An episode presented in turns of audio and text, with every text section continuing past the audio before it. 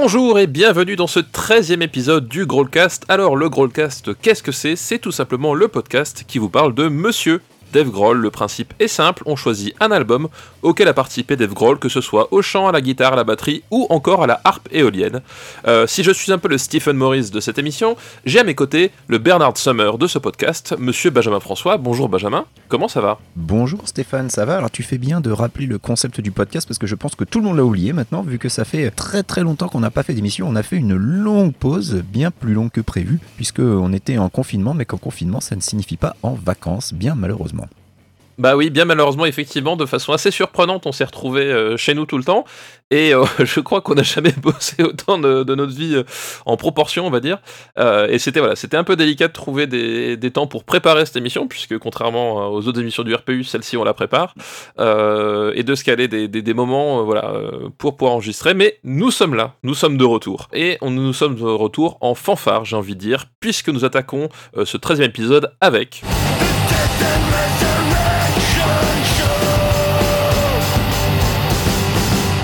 Killing Joke, album sorti le 28 juillet 2003 et que l'on doit, et c'est là où la vie est quand même super bien faite hein, malgré tout, euh, au groupe Killing Joke. Donc euh, voilà, un disque de... On retrouve 10 pistes euh, et qu'on pourrait rapprocher voilà en termes de genre c'est un truc assez spécial mais c'est du post-punk industriel. Voilà le post-punk industriel c'est quand même un truc qu'on n'a pas encore cité dans ce podcast. Et Benjamin bah, peux-tu nous dire d'où ça sort Killing Joke? Oui, tout à fait. Alors, Killing Joke, c'est un groupe britannique formé en 1978 à Notting Hill, ce quartier de Londres rendu célèbre par la célèbre comédie romantique dont nous n'allons plus jamais parler dans ce podcast. Alors, déjà, déjà parce qu'il y a peu de chances que Killing Joke soit un jour sur la BO d'une comédie romantique, encore que si ça devait arriver, j'aimerais vraiment la voir. Et deuxièmement, bah, si ça se trouve, c'est arrivé et quelqu'un va nous le signaler dans les commentaires. Alors, c'est un groupe donc qui existe depuis euh, plus de 40 ans à la longue carrière émaillée de récurrents changements de membres et même d'un hiatus de plus de 6 ans à la fin des années 90 jusqu'au milieu des 2000. Et donc une réunion puisque c'est le quatuor original qui est à l'œuvre sur cet album et qui continue euh, à l'heure actuelle de tourner. Alors le nom de la formation, Killing Joke, est bien entendu antérieur au célèbre comic book d'Alan Moore qui met en scène Batman et le Joker. Le chanteur du groupe Jazz Coleman euh, l'explique ainsi. Euh, pour lui, The Killing Joke, donc la blague qui tue, c'est comme quand des gens regardent quelque chose comme les Monty Python à la télévision et rient alors que les Monty Python se moquent en fait d'eux-mêmes. C'est comme un soldat de la Grande Guerre dans sa tranchée qui sait que sa vie est terminée et que dans les dix prochaines minutes il sera mort. Et soudain il réalise qu'un connard quelque part à Westminster s'est bien foutu de sa gueule. Que fait-il là? Il ne veut tuer personne, il est juste manipulé. Voilà, moi je sais pas toi Stéphane, mais moi ça m'en dit finalement pas tellement plus sur ce qu'est cette fameuse blague parce que c'est pas vraiment super clair quand même. Non, oui, puis c'est pas super drôle en fait. c'est assez particulier, voilà. Mais, ça explique un, petit peu beaucoup de choses sur Jazz Coleman finalement. Euh, oui, c'est vrai. On, va en parler, je pense de toute façon. Les, les premiers albums de Killing Joke, euh, font partie d'une mouvance, donc tu l'as dit, nommée le post-punk, euh, dont les plus célèbres représentants sont Joy Division, Talking Heads, euh, Devo ou encore The Cure. Pourtant, le son de Killing Joke, si particulier, se démarque de celui qui est quand même beaucoup plus synthétique et surtout beaucoup plus pop des groupes que je viens de citer. Il suffit de comparer Whip It.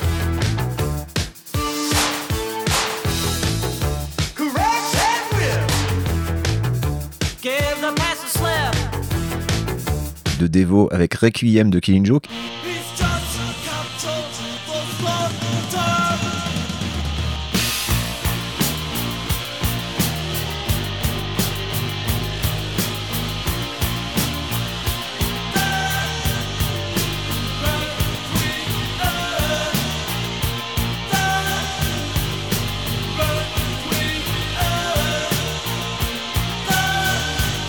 je compte sur ton montage pour faire la comparaison.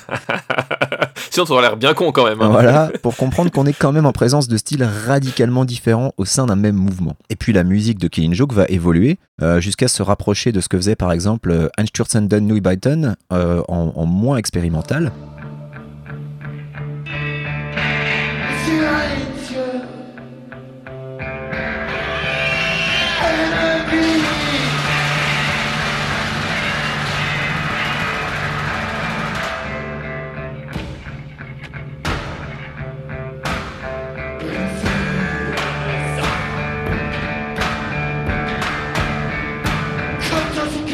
J'ai réussi à le prononcer comme ça, sans, me, foirer. Je me suis entraîné. Hein. Et euh, ça contribuera à populariser euh, l'industrial rock. Euh, parce que oui, si des groupes comme Nine Inch Nails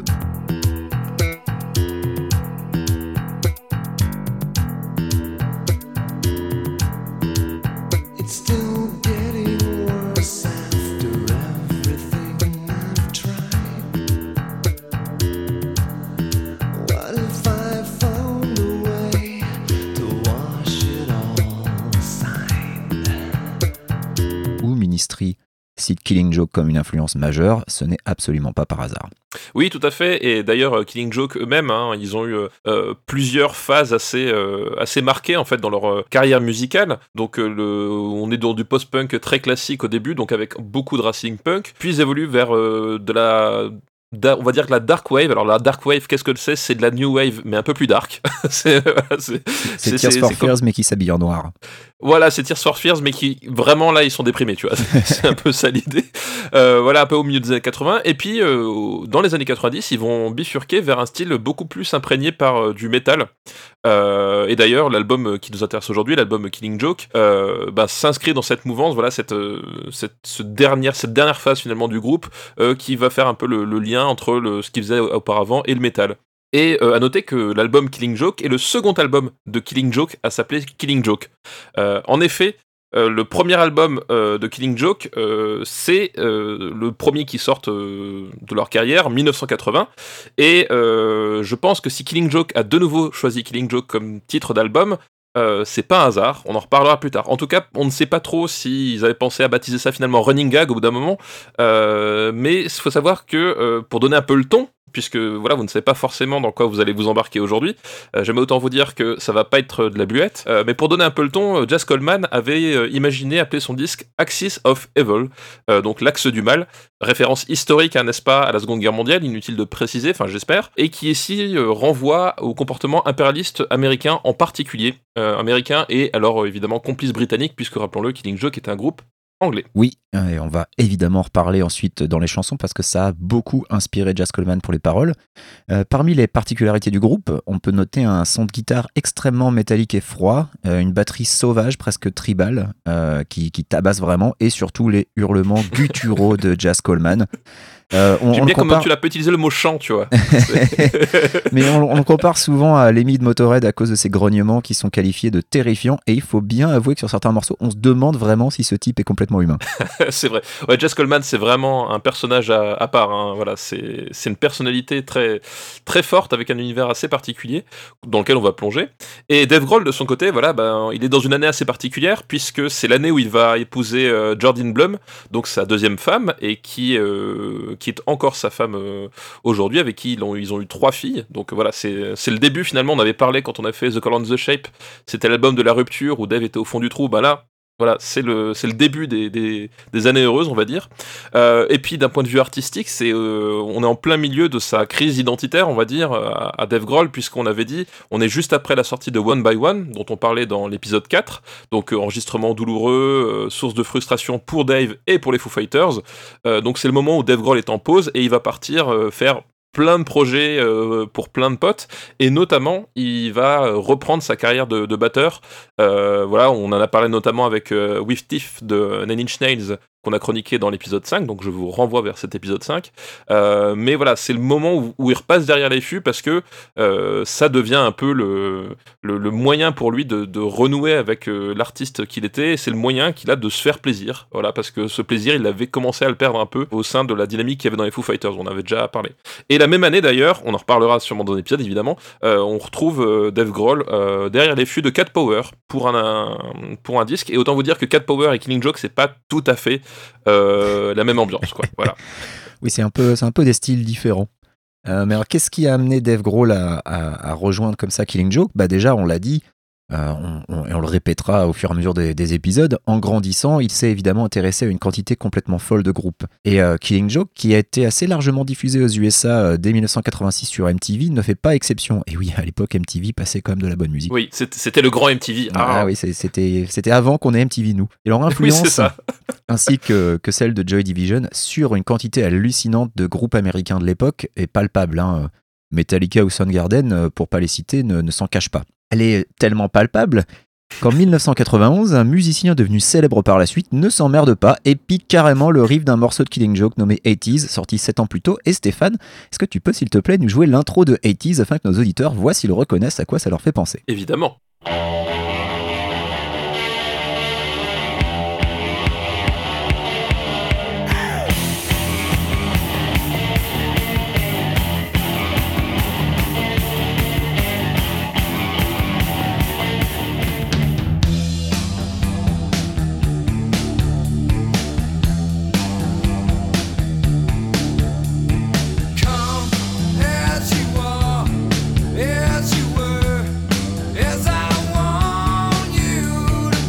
Voilà, alors là je pense qu'on peut le dire, on a un peu dépassé l'hommage ou la simple inspiration, hein. c'est du vol manifeste. D'ailleurs, Kurt Cobain, puisque c'est bien de lui dont il était question, n'était pas super confiant quand sa maison de disques a voulu faire de Come As You Are un single pour cette raison. Lui, il aurait plutôt préféré In Bloom, hein, histoire de faire profil bas, sauf que la maison de disques a décidé euh, d'utiliser le morceau qui lui paraissait le meilleur des deux.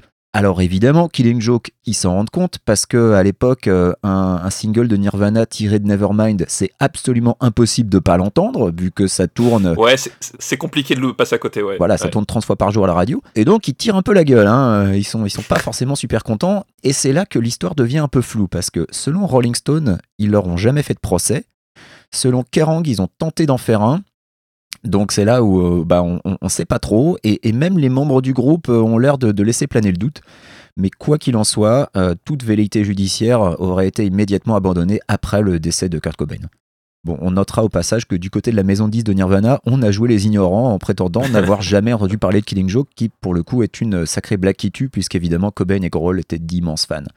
Bah Alors après, est-ce que si procès il y avait eu, est-ce que Killing Joke aurait gagné? Rien n'est moins sûr. J'en veux pour preuve cet extrait que tu vas passer de Life Goes On du groupe The Damned.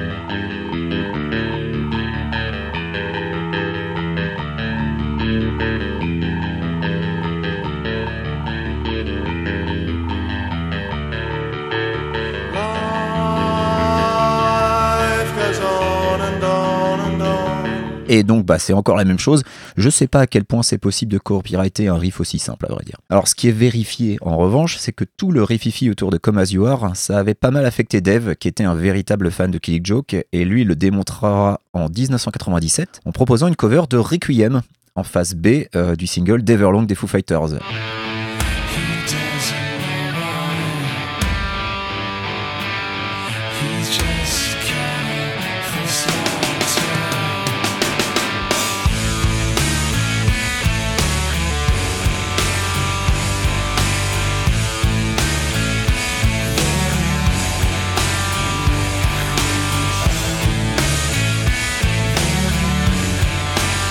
Everlong.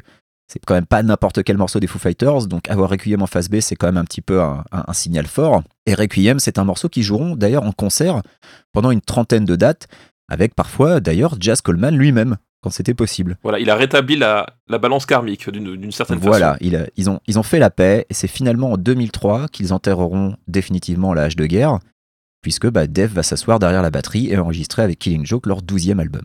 Alors finalement, on a assez peu de détails sur ce qui a pu les amener à collaborer. Euh, on sait juste que le, bassiste du groupe à l'époque, Paul Raven, euh, qui est décédé en 2007 d'une crise cardiaque, a rencontré Dave. Et euh, ce dernier, comme à son habitude, a fait un peu son fanboy, a dit hey, eh, eh, j'aimerais bien jouer avec vous, eh, j'aimerais bien jouer avec vous, parce qu'on sait qu'il le fait, hein, il, le fait régulièrement. Eux, ils avaient comme projet d'enregistrer quelques morceaux avec trois batteurs qu'ils aimaient bien. John Dolmayan de System of a Down, Danny Carey de Tool, et bah évidemment Dave. Sauf que quand Dave il a entendu les morceaux, lui, il a fait, eh ben, je veux tout. pas très sympa, hein. Il veut pas partager avec les copains, monsieur Dave. Hein. C'est pas très sympa.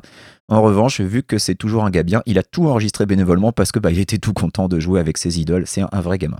Et d'ailleurs, tu, parles justement du, fait que effectivement Dave au départ était prévu pour euh, une poignée de chansons et quand il a, il a entendu ce qui, ce qui se tramait, il voulait faire le reste. Faut savoir que toute la partie rythmique de l'album euh, était préparée euh, à l'avance sur séquenceur. Donc un séquenceur, c'est une sorte de logiciel sur lequel tu vas, tu vas placer différents éléments pour, pour faire, si vous voulez, une sorte de brouillon de la partie rythmique. Et c'est ça qui est assez intéressant, c'est que euh, Dave Grohl est donc pas complètement à l'origine des beats qu'on va entendre, euh, mais il va, se caler finalement sur la volonté de Killing Joke et refaire une orchestration derrière. Donc évidemment, il va apporter des choses, mais voilà, tu sens vraiment cette démarche de vouloir être un batteur de Killing Joke et pas simplement d'ajouter Jazz Coleman en tant que collaborateur. Quoi. Il voulait vraiment rentrer dans la, créativité du, groupe. Tout à fait. En ce qui me concerne, euh, moi j'ai découvert Killing Joke en 1994 parce que évidemment ils sont passés dans nulle part ailleurs à l'époque euh, pour la promo de leur album Pandemonium. Euh, ça avait été un, véritable choc. Et pourtant, c'est un de leurs seuls albums introuvables sur Spotify. Alors, je suis inconsolable. Non, non, mais je suis bien deg, alors que je suis un fan inconditionnel du morceau Millennium, que j'invite absolument tout le monde à aller écouter bah, sur YouTube, du coup, hein, en mettant le volume à fond comme il se doit, parce que le clip est fou.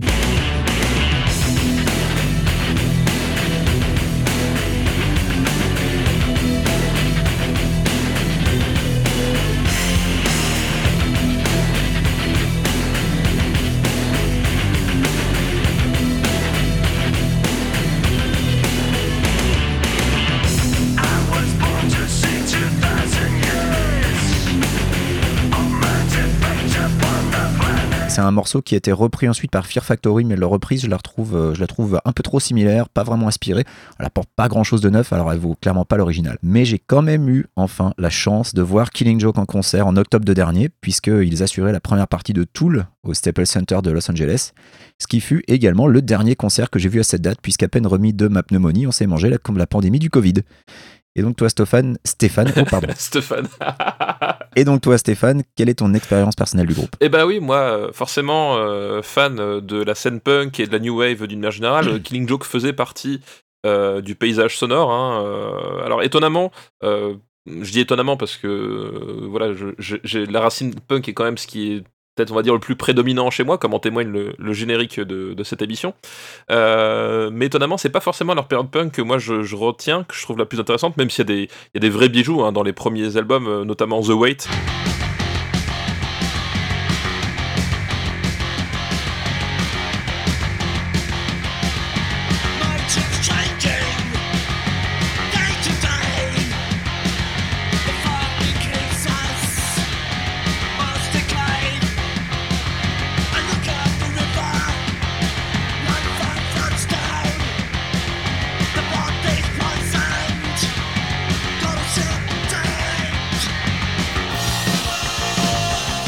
Extraordinaire. Mais euh, j'aime beaucoup leur seconde phase en fait, euh, la phase un peu plus euh, voilà dark wave, new wave, et notamment l'album Nighttime qui est sorti en 1985. Donc évidemment j'ai pas découvert en 1985 hein, parce que j'avais 3 ans, donc voilà je j'ai découvert ça plus tard, mais c'est via cet album que j'ai découvert Killing Joke. c'est entre deux albums de Douchka et de, Karen Cheryl, un petit Killing Joke, ça fait pas de ça mal. Fait, Et effectivement, ça fait pas de mal. Voilà, exactement. voilà, mais c'est le disque d'ailleurs où on trouve 80s. Euh, et voilà, on trouve 80 qui est la chanson de fin de, cet album. Euh, on trouve aussi le tube de Dance Floor euh, Love Like Blood,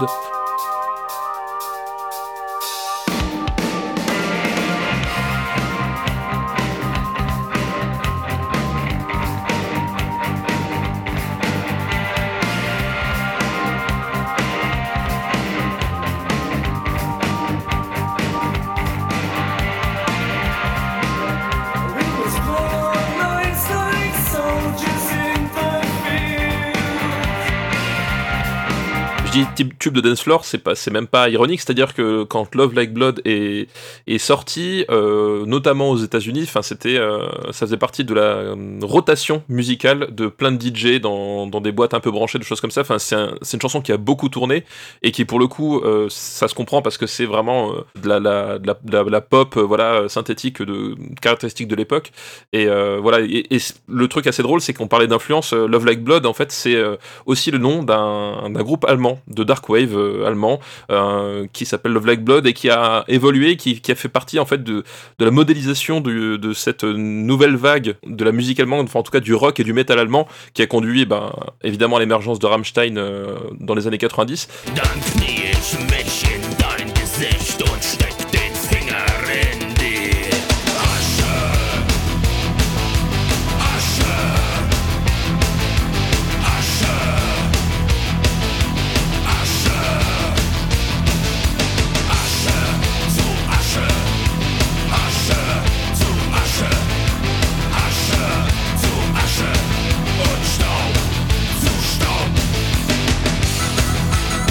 Pour dire Killing Joke est aussi à la base de, ça, quoi. Quand on parle de, rock industriel allemand, forcément on tombe sur Rammstein, ben, du coup si tu remontes, ben, tu vas retomber sur Killing Joke à un moment donné. Donc c'est pour dire encore l'importance du truc, quoi. Et tu parlais de The Wait et 80s qui sont des gros classiques de concert, je confirme, ils les ont joués à toutes leurs dates de leur tournée américaine avec Tool, donc euh, j'y ai eu droit. Voilà, exactement, enfin, c'est vraiment des chansons incontournables. Et moi sur Nighttime, euh, je vous recommande particulièrement euh, Darkness Before Dawn.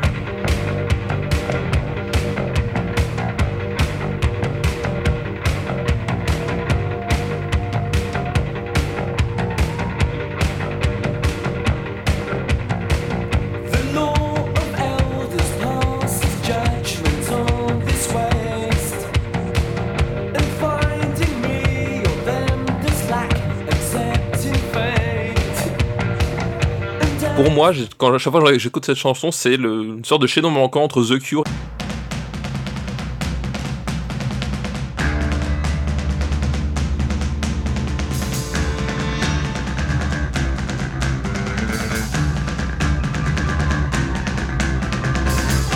Dépêche Mode.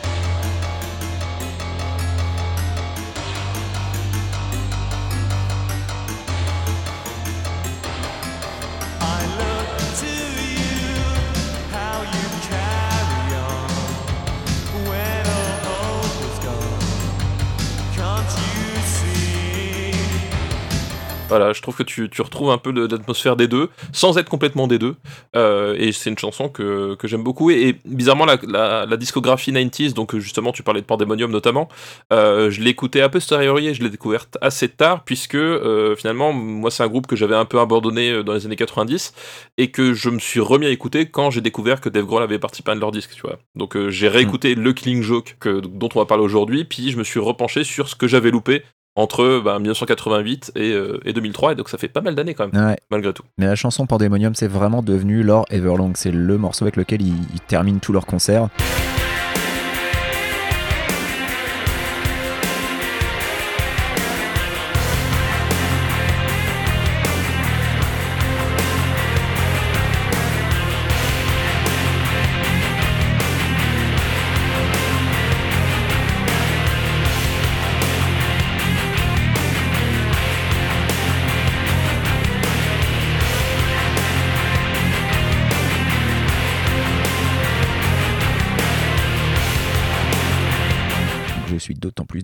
Plus dégoûté que sur Spotify. Alors sur Spotify, on trouve Pandemonium en version live. Hein. Évidemment, en revanche, on ne trouve pas Millennium. Voilà. On ne trouve pas Millennium. Spotify Et voilà. Une raison de plus pourquoi nous ne sommes pas sur Spotify. Voilà. Il fallait, il fallait, il fallait mettre tous les albums de Killing Joke. Bordel. Pour protester contre l'absence de l'album Pandemonium de Killing Joke. Euh, et juste un petit mot avant de démarrer euh, sur la pochette de cet album. Donc euh, une pochette avec un, fond uni jaune pétant et la tête du clown rouge en plein milieu avec le, nom juste du, du, groupe et du disque qui, qui barre le, Il y a vraiment une promesse de, folie là, qui, se dégage de, cette pochette. Je trouve que c'est une pochette hyper forte. J'aime beaucoup, le, j'aime beaucoup la, composition, j'aime beaucoup ce qui, qui en ressort. C'est vraiment un truc très très réussi. Et je propose de vérifier si cette voilà, cette promesse de folie est tenue en sautant tout de suite dans la première chanson qui s'appelle The Death and Resurrection Show.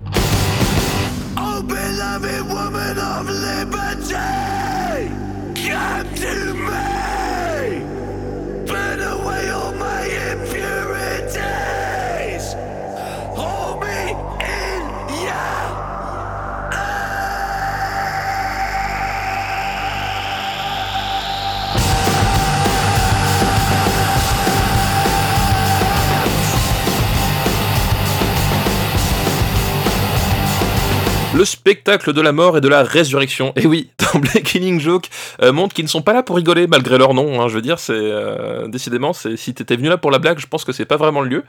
Euh, on le dit souvent dans ce podcast, mais on va le redire. je crois qu'on le dit à tous les épisodes. Je crois qu'on le dit à tous les épisodes. Mais voilà, que voulez-vous, c'est ainsi.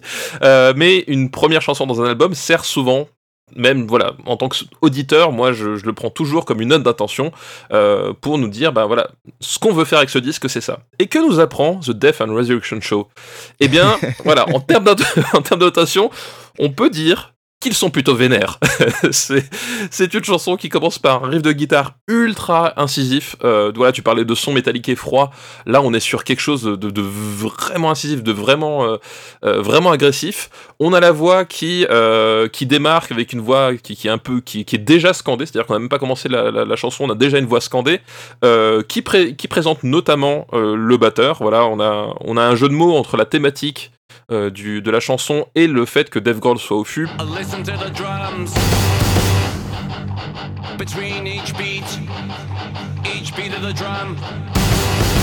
Oh, beloved mother of liberty, hold me in your arms.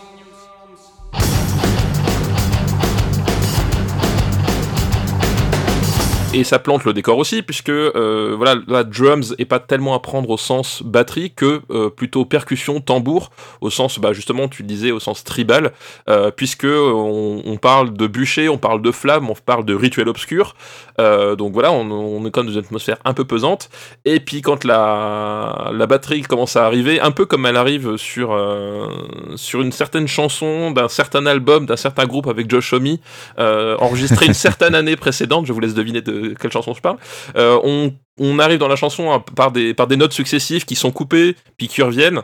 Euh, et puis d'un seul coup, grosse avalanche de, euh, de tomes euh, façon apocalypse. Vraiment, il y a voilà, Dev se lance en plein dans le jeu tribal. comme j'ai dit, avec une orchestration qui joue beaucoup, beaucoup sur les tomes. ça donne un ton très, très lourd à la chanson. et puis, ce ton très, très lourd est encore accentué par une, voilà, la saturation de la guitare qui est vraiment poussée au maximum. Quoi. Oui, et en, en matière de notes d'intention, ouvrir le feu avec un morceau de 6 minutes 55, ça se pose là aussi. Hein. C'est un, un album qui va être rempli de morceaux plutôt long. Euh, on n'est on est pas chez Mission Impossible. Euh, la, même la voix au début fait un peu tribal. Moi, j'ai presque l'impression d'entendre du Prodigy pour le coup, parce que c'est un truc qu'ils font souvent. C'est pas faux. Avec cette, euh, cette voix très nette, très séparée et, qui parle d'une manière bien spécifique.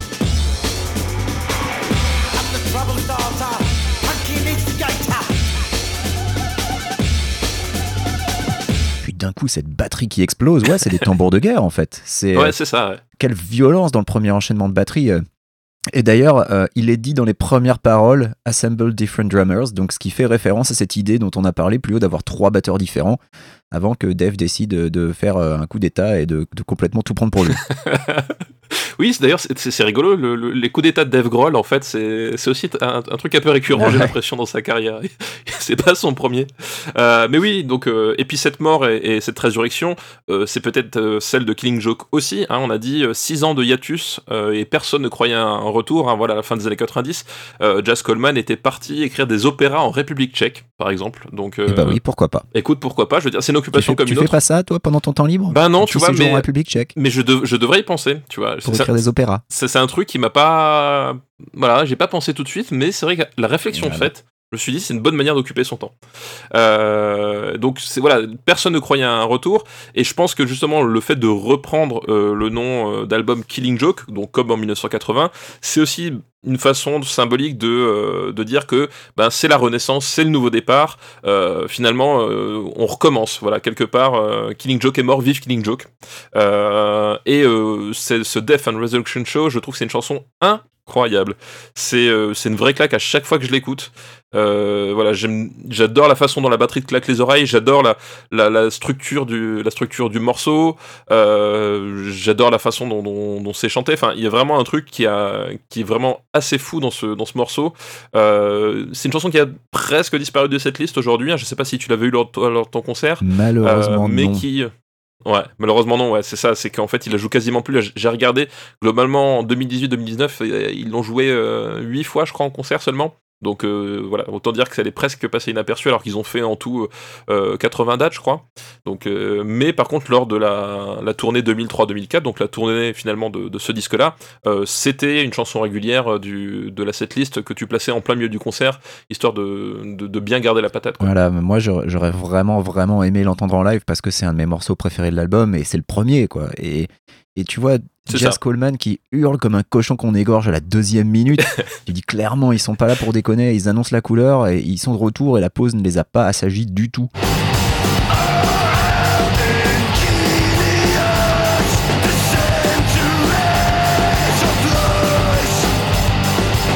Ils sont vraiment vénères et le, le break est 4 minutes 35, ça pourrait être la fin du morceau, mais non, ils en ont encore sous la pédale et bam, ils t'en remettent une deuxième couche.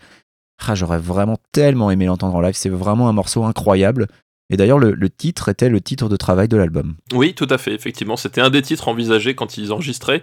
Et voilà, comme dit, je pense que c'est pas un hasard. Voilà, ils, veulent non seulement donner une non-attention pour l'album, mais c'est presque, j'ai envie de dire, un manifeste de, euh, du fait que Killing Joke est toujours là et qu'ils sont toujours aussi vénères que, que dans les années 80 quoi. Euh, et on va voir que euh, justement être vénère quand tu t'appelles Killing Joke, ça ne s'arrête pas à la première chanson, euh, puisqu'on va passer tout de suite à la deuxième chanson qui s'appelle Total Invasion.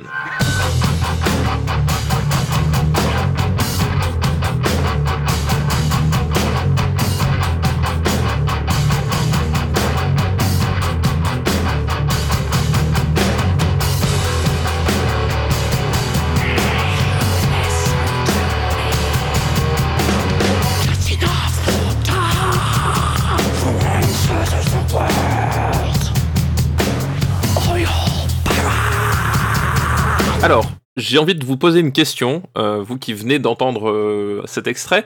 Peut-on vraiment parler de chant euh, lors des couplets? Voilà, je, la question est ouverte, je n'ai pas de réponse, mais voilà, je pense pas qu'on puisse. Personnellement, mon avis, c'est que je pense pas qu'on puisse parler de chant, mais je pense que évidemment c'est le but. ils sont complètement expirés euh, et pour moi, enfin, j'associe ça vraiment à quelqu'un en train d'agoniser. Enfin, j'imagine pas autrement. Euh, tantôt euh, complètement expiré quand quelqu'un qui agonise, et puis tantôt complètement hurlé. Voilà, une fois de plus, Coleman, tu sens qu'il en a gros sur la patate. et a priori, ici, il en a gros sur la patate contre les, les USA et leur politique extérieure légèrement belliqueuse. voilà, milieu fin des années 90 et début des années 2000. et a priori spécifiquement sur ce qui se passait à ce moment-là en, en Irak. Enfin voilà, tu sens qu'il que l'envahisseur de la Total Invasion est assez ciblé. Oui, et puis c'est en écoutant ces, ces borborigmes dont Coleman est un habitué qu'on se dit que ceux de Jonathan Davis de Korn ne viennent pas de nulle part. Hein, il les a peut-être un peu empruntés. Euh, bah, tu le dis, ça parle très probablement de la Seconde Guerre d'Irak. Je dis euh, très probablement parce que je ne sais pas quand le morceau a été écrit. L'album sort en juillet 2003, l'invasion américaine a eu lieu fin mars, mais la conception de l'album a démarré en 2002. Euh, après, même si l'invasion elle-même n'avait pas encore eu lieu, on peut dire qu'elle couvait quand même pas mal et que c'était, que c'était plutôt euh, entendu que ça allait se passer. Puis les paroles laissent assez peu de doute, c'est très très premier degré, euh, sauf le pont. qui parle de la pauvreté à Mexico et j'avoue que ça je sais pas trop ce que ça fout là du coup parce qu'il n'y a pas tellement eu d'ingérence américaine à Mexico Officiellement, en tout cas, hein, la CIA n'a pas dû se priver, mais. c'est ça. Officiellement, Mexico n'a jamais été annexé par les États-Unis. Je sais pas trop. Écoute, euh, c'est peut-être la pointe énigmatique qu'il a, voulu donner à, ce, à cette chanson. Euh, en termes musicaux, voilà, c'est là, dans ce morceau, on sent que c'est vraiment la base qui sert de colonne vertébrale. Euh, parce que la, la, guitare, en fait, elle, elle va pas forcément faire de mélodie pendant une bonne partie de, de la chanson. Elle va plutôt partir dans des délires à la limite du bruitisme. Euh, on a voilà, on, a des riffs qui sont vraiment euh, très simples qui, sont là vraiment pour donner des, petites piques, des, petites sensations comme ça, mais il n'y a pas de volonté mélodique. Euh, et c'est justement, bah, par exemple, là où on parlait justement de la, de la scène indus, de la nature industrielle, le rock industriel. Ben, par exemple, c'est dans ce genre de détails qu'on peut retrouve voilà finalement euh, euh, Killing Joke tel que tel qu'il était dans les années 80. Et derrière, la batterie de Dave Grohl se font vraiment dans le décor, beaucoup plus que sur la première chanson où elle était vraiment mise en avant. Enfin voilà, comme on l'a dit, la chanson démarre quasiment sur euh, euh, Listen to the Drums. Voilà. Donc là, l'idée, c'est qu'il est un peu plus en, retrait dans, dans, le, dans l'importance de la composition dans, et dans le mixage. Voilà, c'est une espèce de, tapis sonore qui vient derrière, mais qui, est là vraiment pour maintenir la tension. C'est-à-dire que tout est sous tension dans, la section rythmique de, ce morceau. Et je trouve que c'est vraiment ça qui charpente le, morceau du début à la fin. Oui, c'est la même chose avec les guitares d'ailleurs, puisque les guitares mélodiques sortent assez peu du rang également et se fondent avec les rythmiques et ce, riff lancinant qui n'en finit pas. Euh, c'est un morceau au final qui est assez simple, euh, c'est un morceau euh, simple mais efficace. Euh, qu'on aurait pu illustrer si on avait vu à faire un clip avec euh, des images en boucle de soldats en uniforme, euh, camouflage désert, qui débarquent en territoire conquis, tu vois. Oui, complètement, complètement, effectivement. Et si Killing Joke 2003, donc, parce que ce sera plus simple que dire Killing Joke, parce que voilà, il y a deux albums. Tu sais, c'est comme avec les jeux vidéo, où quand ils rebootent, ils portent le même nom. donc on va dire Killing Joke 2003, comme en fait. Doom 2016. Ouais, comme Doom 2016, exactement, c'est le même principe. aussi un jeu assez vénère, hein. voilà, rappelons-le. aussi. Et aussi un son assez vénère, hein, Doom 2016. mais Killing Joke 2003, ouais, c'est un disque qui est assez peu joué euh, en live actuellement dans, dans les setlists. Ils privilégient plus euh, finalement ce qu'ils, qu'ils ont fait euh, dans les années 90. mais Total Invasion, par contre, est resté dans la setlist classique des concerts actuellement. Je sais pas si toi, as eu, ils l'ont joué quand tu quand étais. Ah bah ils l'ont joué, tout à fait. Voilà, donc c'est voilà, c'est une chanson qui s'est imposée, imposée comme un classique pour eux. voilà, et je pense que justement là, ce qui est important pour pour Jazz Coleman, c'est justement ce, tout presque ce jeu de scène en fait qu'il y a dans ce dans la façon de placer sa voix sur cette chanson. Il y a vraiment un côté, euh, un côté théâtral pour lui en tant que chanteur. Il n'est pas, il est pas juste en train de chanter des paroles, là, il, vit un personnage. Et je pense que c'est pour ça aussi que euh, ça s'est installé dans la setlist pour eux, parce qu'il y a ce, ce côté assez particulier finalement.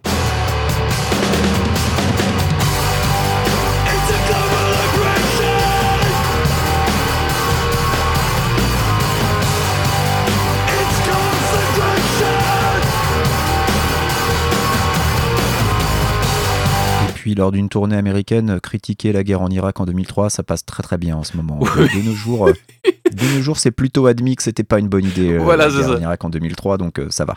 Avec le recul, maintenant, on s'est aperçu que, oups. Voilà. À l'époque, je sais pas comment ça serait passé, par contre. Ouais, ouais, mais bon, comme ils étaient britanniques, ils se sont dit, on s'en fout, quoi. Euh, Mais c'est vrai que, voilà, aujourd'hui, c'est, on s'est plutôt rendu compte que c'était peut-être pas nécessaire. Voilà, on va dire ça comme ça. Euh, on passe tout de suite à la troisième chanson qui s'appelle Asteroid. And the third angel sounded, and the star fell from heaven, burning as it were a lamp. And it fell upon the third part of the waters, the waters.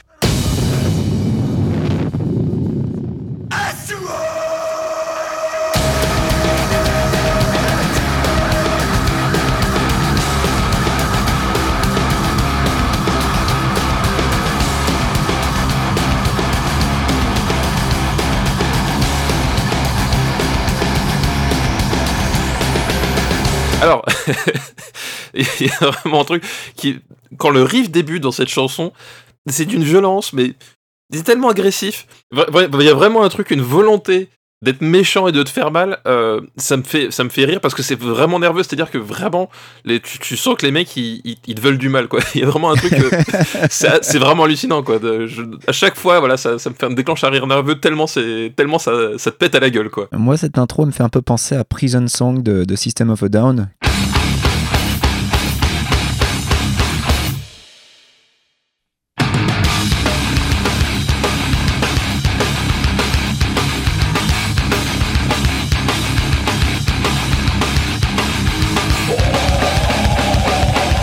Qui est la note d'intention Ouais. qui ouvre euh, l'album Toxicity. Euh, sauf que Coleman gueule dessus, quoi.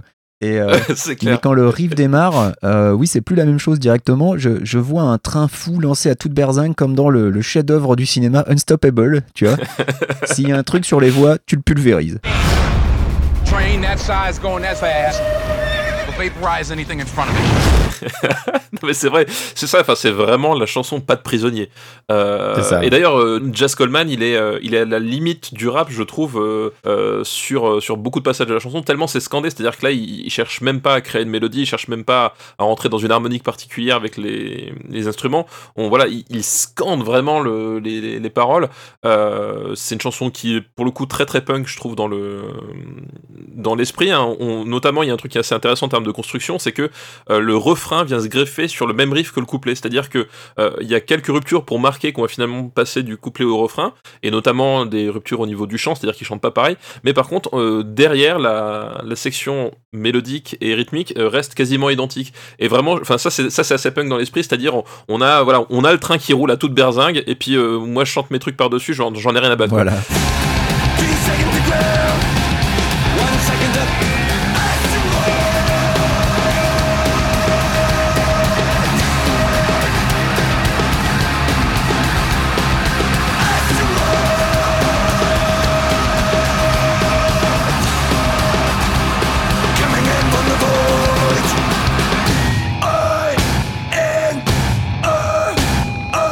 Donne une énergie assez dingue, je trouve, dans ce, dans ce morceau.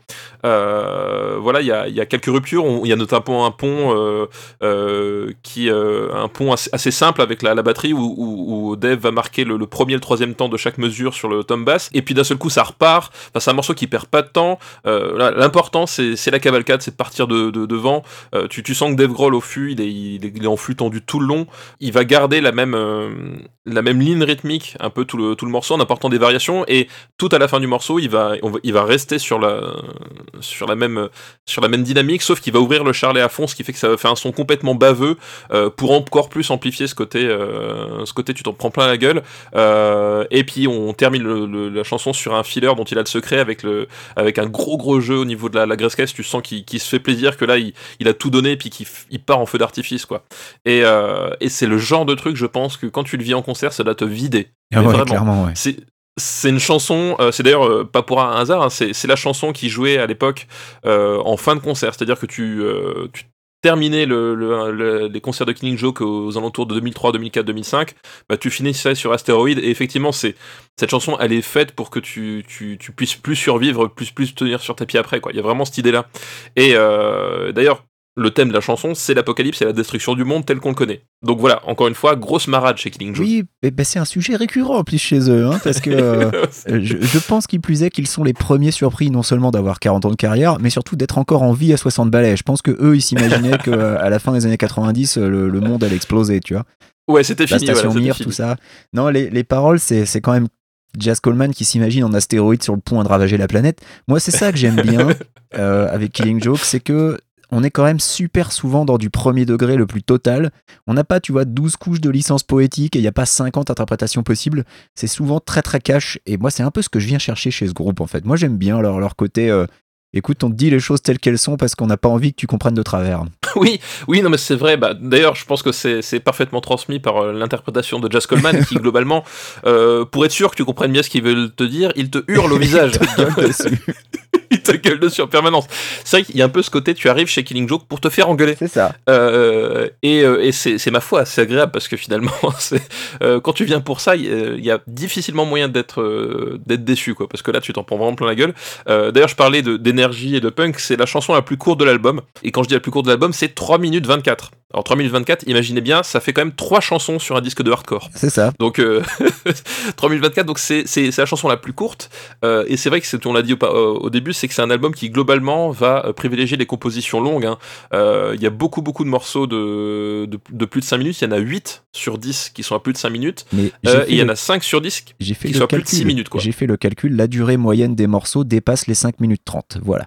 Voilà, donc euh, voilà, donc c'est c'est c'est un disque qui est euh, qui est très ample de, de ce point de vue-là et en même temps euh, très ramassé en termes de de ce que ça veut dire. Et là, c'est la chanson euh, c'est la chanson la plus courte. Voilà, c'est cette bulle d'énergie de euh, qui, qui qui te pète au visage quoi. Oui, mais à un moment, il faut bien que l'astéroïde s'écrase. Sinon, ça prend trop longtemps Oui, et puis les, les gens commencent à sous-estimer la menace. Donc euh, on va passer tout de suite à la quatrième chanson qui s'appelle Implant.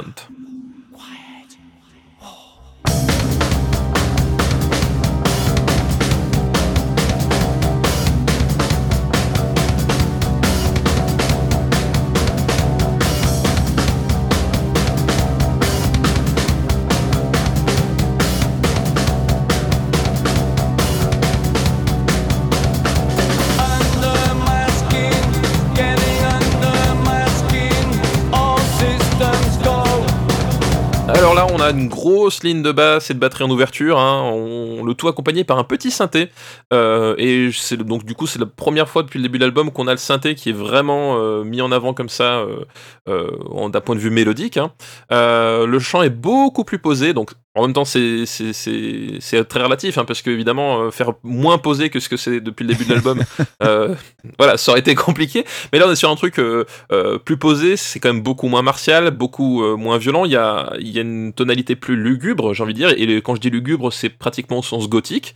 Bah, c'est les racines, tout simplement, on le disait, de la new wave, de la dark wave. Bah, là, vraiment, on, tu sens, voilà, si tu savais pas ce que c'était jusque-là, puisque les, premiers, les premières chansons étaient plutôt sous influence punk ou industriel, bah là, voilà, les, les racines dark wave ressortent un petit peu. Euh, donc il y a tout ça qui se met en place. Puis l'arrivée euh, d'un seul coup de la guitare euh, acérée de nouveau comme, comme, comme jamais, qui a le don de réveiller la bête au fond de Coleman.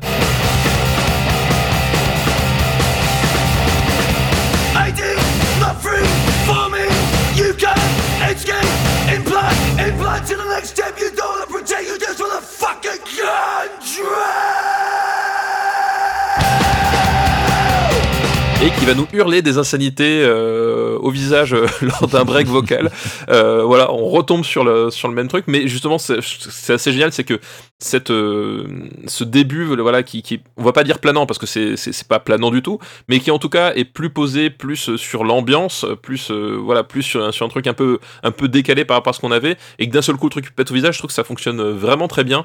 Il y a un côté assez bipolaire en fait, justement dans ce dans ce morceau, voilà, parce qu'on va passer de trucs très très agressifs euh, avant de revenir à, à finalement une composition euh, plus normale, en tout cas plus dans la norme de ce que tu peux de ce que tu peux écouter d'habitude. Euh, et je trouve que ça donne un certain charme à ce morceau Jazz Coleman, au début du morceau, parle de manière très très synthétique, un peu comme une intelligence artificielle, comme, un croisement entre HAL de 2001 et, la voix de Stephen Hawking. Enfin, ça, ça sonne Oui. encore plus comme les têtes géantes dans, dans Rick and Morty euh, qui, qui font Show me what you've got. Enfin, tu vois. En gros, il se met dans la peau d'un cyborg, globalement. Le, le titre euh, Implant euh, établit que pour lui, c'est par là que commencerait une, une domination cybernétique. On commence par un implant sous-cutané, puis on termine robotisé sous contrôle, comme dans Ghost in the Shell. Ah voilà, il- il- hein, tu, tu- tu donnes ça, puis après, ils prennent Voilà, ça. c'est une hein. vision bien optimiste comme d'habitude. D'ailleurs, je me demande quel est son avis sur Bill Gates, la 5G et le Covid. hein. Euh, j'aime- J'aimerais bien le savoir. Et les compteurs Linky. Les- Ah, Qu'est-ce que pense Jazz Coleman des compteurs Linky Voilà. Euh, le, le riff me rappelle un peu Motorhead, euh, mais euh, j'avoue que j'ai quand même un peu plus de mal avec ce morceau qu'avec les autres parce que je le trouve pour le coup inutilement long. Au bout d'un moment, je m'ennuie un peu. Je pense que c'est un morceau qui aurait gagné à durer, allez, on va dire 4 minutes grand max. Alors 4 minutes, c'est un opéra en hardcore, hein, mais, euh, mais voilà, pour le coup, celui-là, je sais pas s'il y avait besoin qu'il dure 5 minutes 18, alors que c'est un des plus courts de l'album finalement, à 5 minutes Oui, 18. fi- fi- finalement, on est dans la fourchette basse quand même. non, mais c'est vrai qu'effectivement, euh, je pense que la, la chanson aurait mérité d'être un peu plus ramassée. Euh, mais après, voilà, moi j'aime bien justement cette alternance d'ambiance qui, euh, qui, pour le coup, fait un peu de bien aussi. euh, après, voilà, les, les baffes qu'on s'est pris depuis le début, d'avoir. bah, ils continuent de nous gueuler, nous gueuler dessus, hein, rassurez-vous. Oui, ça, ce sera, ce sera une constante quasiment sur tout l'album. Voilà, c'est un, peu- c'est un peu la thématique de l'album. Mais d'avoir un petit peu ces, ces plages pour souffler, ces, ces couplets, euh, c'est un truc que j'ai- que j'aime bien et qui fonctionne euh, finalement pas mal. Mais c'est vrai que pourquoi pas une version un peu raccourcie, ça aurait pas été de, de refus non un plus. radio edit, tu vois, enfin, ouais, ouais. Ouais, voilà, pourquoi pas. Oui, c'est vrai qu'en plus, pour le coup, ça aurait pu être une chanson qui aurait pu être un single. euh, voilà, il y a, euh, il y, a, y a un truc moins, euh, moins clivant, on va dire, que, que sur les précédentes chansons, et ça aurait pu être un- une chanson single et donc peut-être un radio edit, mais bon, on ne l'aura jamais. Reste à nous d'imaginer cette, cette version euh, finalement plus courte. On va passer tout de suite à la cinquième chanson qui s'appelle Blood on Your Hand.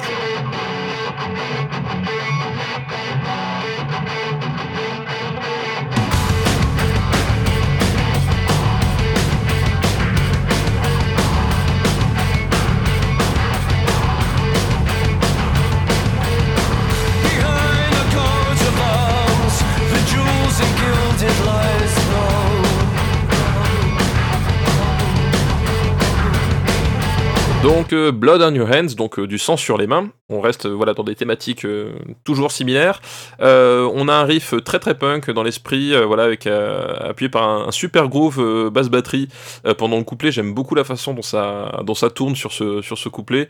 Je suis un peu moins client du, du refrain parce que enfin, pas parce que ça gueule parce que bon voilà on est là pour ça, mais sinon parce sinon effectivement ça rend un peu caduque tout ce que j'ai dit jusque là. Donc non non, mais dans l'idée, ce que je veux dire c'est que évidemment sur le refrain ça gueule. Euh, on fait repasser les gu- guitares ultra saturées au premier plan, euh, mais je trouve ça moins inspiré finalement que ce qu'on a eu jusque-là. C'est-à-dire que euh, autant il y a, un vrai truc qui fonctionne dans le groove du couplet, et autant je trouve que le, refrain tape un peu à côté parce que finalement je le trouve moins inspiré que ce qu'on avait là, et, du coup j'ai cette sensation d'avoir le, refrain qui, tombe comme ça de façon un peu automatique. C'est-à-dire que voilà, je pense que c'est une chanson qui aurait peut-être bénéficié d'un travail de composition peut-être un peu plus poussé, je sais pas, ou un peu différent. Euh, voilà, là, ça fait un peu systématique le refrain, c'est un peu dommage.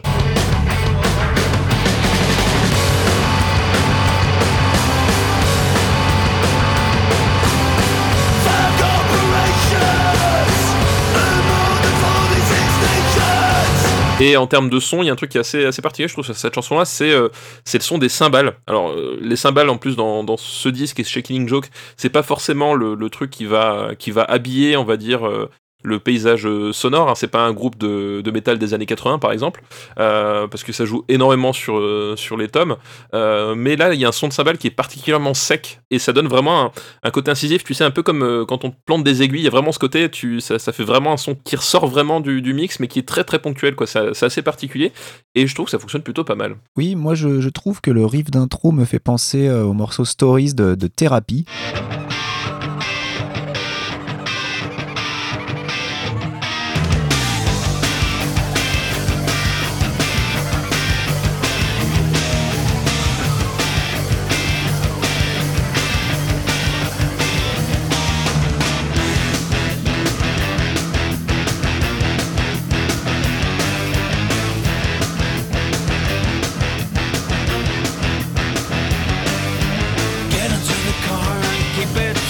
Thérapie, un groupe irlandais malheureusement oublié de nos jours, mais qui dans les années 90 avait quand même eu son petit succès. Euh, même s'ils ont, ils ont quand même continué encore après. hein. Je crois qu'ils ont eu une carrière assez longue et ils ont sorti un album en 2018, il me semble, Thérapie, mais plus personne n'en parle et c'est bien dommage. Ah, ça déchire thérapie. Enfin, pour le coup, euh, petit hiatus, pareil. Moi, euh, c'est un groupe que, que j'adore. Enfin, Troublegum et, euh, et l'album suivant où il y a justement où il y a, où il y a- Infernal Love. voilà, Infernal Love où il, où il y a Stories.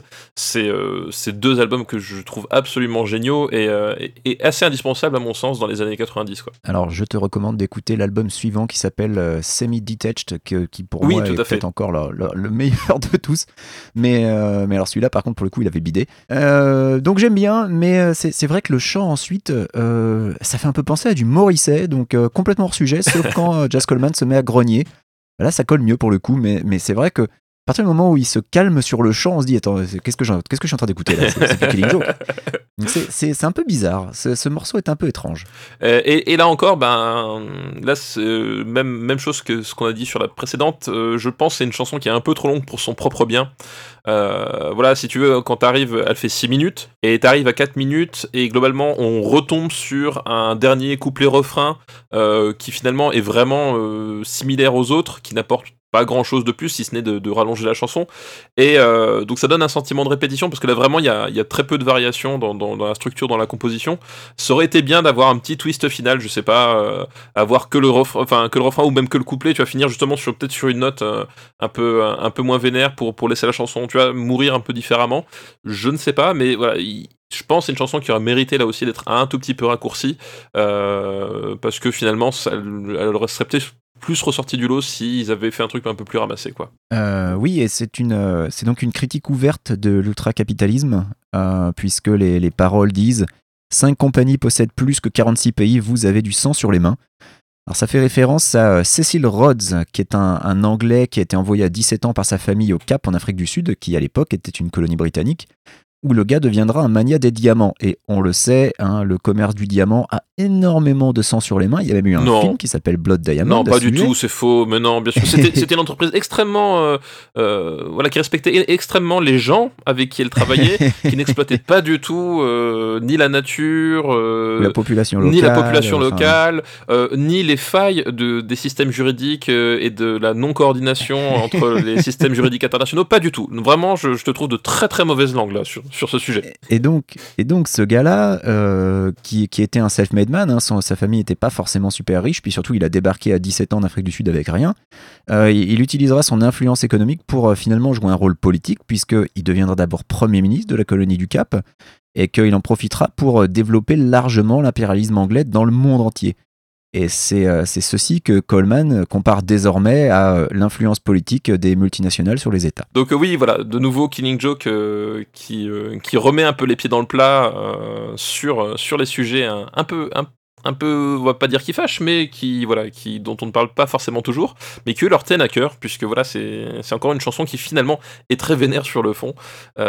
Et puisque on parle de très vénère sur le fond, on n'a pas terminé, puisqu'on arrive à la sixième chanson qui s'appelle Lose Cannon.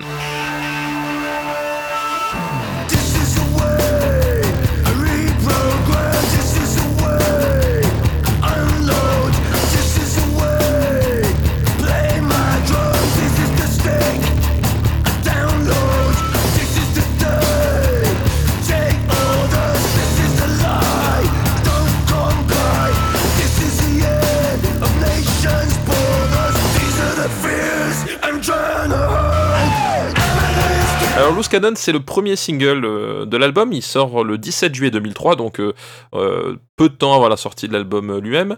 Et Loose Cannon, je pense qu'on peut légitimement parler de classique du répertoire de Killing Joke. C'est une chanson qui est toujours énormément jouée en concert aujourd'hui. C'est même, je pense, une de leurs chansons les plus connues de, tout le répertoire Killing Joke aujourd'hui.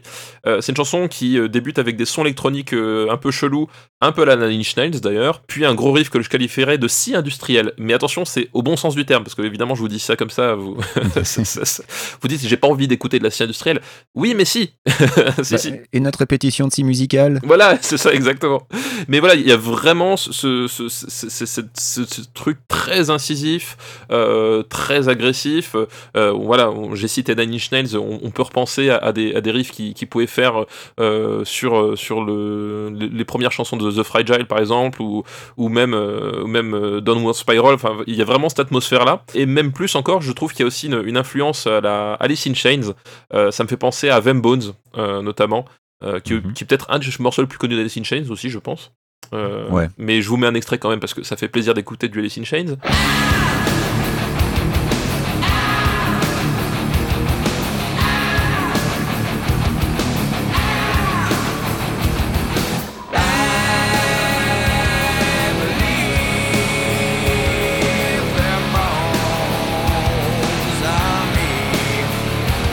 Coleman va pousser moins sa voix euh, que sur les autres, euh, même s'il va rester dans un registre plutôt grave, plutôt guttural, euh, mais il, il- reste, euh, il reste, on va dire, à la limite à chaque fois. C'est-à-dire que tu, tu sens que c'est pas la, la voix qu'il a en parlant, mais tu sens que c'est pas, bah, t'entends que c'est pas ce qu'il a, ce qu'il a fait depuis le début, c'est-à-dire qu'il il, va pas monter aussi, euh, aussi fort, mais on reste vraiment là, à cette limite gutturale. Euh, et c'est une chanson qui a pas mal de ruptures dans sa composition. Il y a, il y a une atmosphère qui est, qui est, euh, je trouve, plus rock que punk ou metal. Ça, rend assez cool en fait. Ça, ça fonctionne plutôt bien dans ce, dans ce morceau-là. Et derrière, bah, Dave va dérouler un groove très très souple. Euh, voilà, avec, des petits passages où il va jouer deux croches sur la caisse claire euh, pour apporter un peu de rythmique et, relancer, le, relancer la mesure. Et ça fonctionne vraiment très très bien. C'est des, voilà, des petites touches comme ça qui sont, euh, qui sont vraiment cool et qui restent assez subtiles parce que là, à nouveau, le, la batterie est, moins mise en avant que sur d'autres morceaux et vraiment, il va, il va structurer toute l'atmosphère derrière. Ça fonctionne vraiment très bien.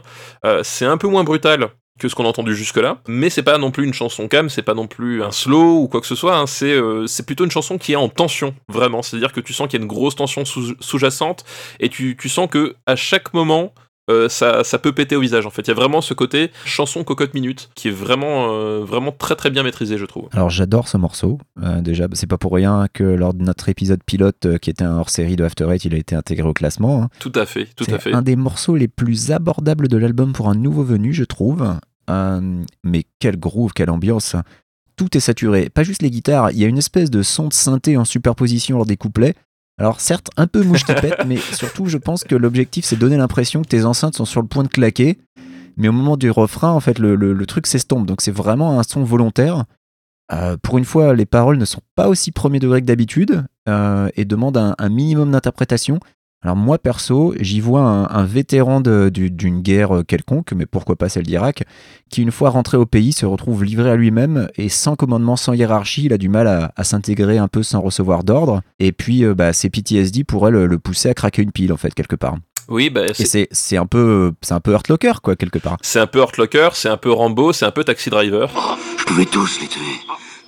Toi aussi, je pouvais te tuer. En ville, tu fais le loin. Mais ici, c'est moi. Me fais pas chier. Me fais pas chier ou je te ferai une guerre comme t'en as jamais vu. Laisse tomber. Euh, Voilà. voilà. que des films qui respirent la joie de vivre et, euh, et, la- et les soirées euh, bonnes blagues en famille. Voilà, Et, et pour le coup, un loose cannon, c'est exactement ce que ça veut dire. hein. C'est euh, tout à fait. Qui dit single dit clip, euh, Benjamin. Et euh, bah, justement, oui. et justement, voilà, le, le clip euh, finalement va dans ton, va ton, dans ton sens interprétatif, puisqu'on on a un homme en transe sur un fond noir complètement impersonnel, enfin, comme s'il était quelque part dans le néant. On a un éclairage qui vient que du plafond, donc ça, ça fait un, un truc assez lugubre, assez macabre presque.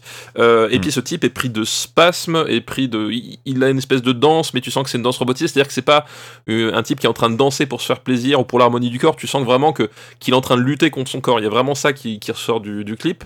Euh, il y a parfois des artefacts visuels qui vont passer devant, euh, c'est-à-dire des griffures euh, sur le sur l'écran, des, des filtres rouges qui, qui sont mal positionnés. C'est voilà, cette impression de de de quelque d'avoir quelque chose de déstructuré euh, qui, je pense, est là aussi pour refléter un peu l'état psychique du, du type qu'on voit. Et si vous ouais, posez le, le stress post-traumatique, moi c'est vraiment ça que je vois. et je pense effectivement c'est la, c'est la bonne interprétation et le clip va renforcer vraiment ce, ce côté-là. Et si vous vous posez la question, non. Le, l'acteur qui est dans ce clip n'est pas Jazz Coleman. hein. Euh, Jazz Coleman, si vous voulez savoir à quoi il ressemble, c'est facile. Euh, c'est un type qui, est, euh, la, qui a la moitié de son visage caché derrière ses sourcils. Donc euh, voilà, et c'est pas le cas. Euh, c'est pas le cas dans ce clip. Voilà, au début j'avais, écrit dans le conducteur une référence à Emmanuel Chin, mais je pense qu'on on serait les seuls à la comprendre. Donc j'ai préféré Ah, on perdrait beaucoup de gens. on hein. perdrait beaucoup de gens, donc j'ai préféré être un peu plus explicite. voilà. Euh, donc ouais, Loose Cannon, euh, gros on peut dire presque tube à l'échelle de Killing Joke. hein. c'est pas non plus un groupe qui, même au plus fort de sa carrière commerciale, qui a vendu des, milliards de, disques. Mais voilà, grand classique et euh, chanson qui a, quand même marqué euh, pas mal de gens qui l'ont qui l'ont écouté. Euh, et je propose de passer au septième titre qui s'appelle You'll Never Get to Me.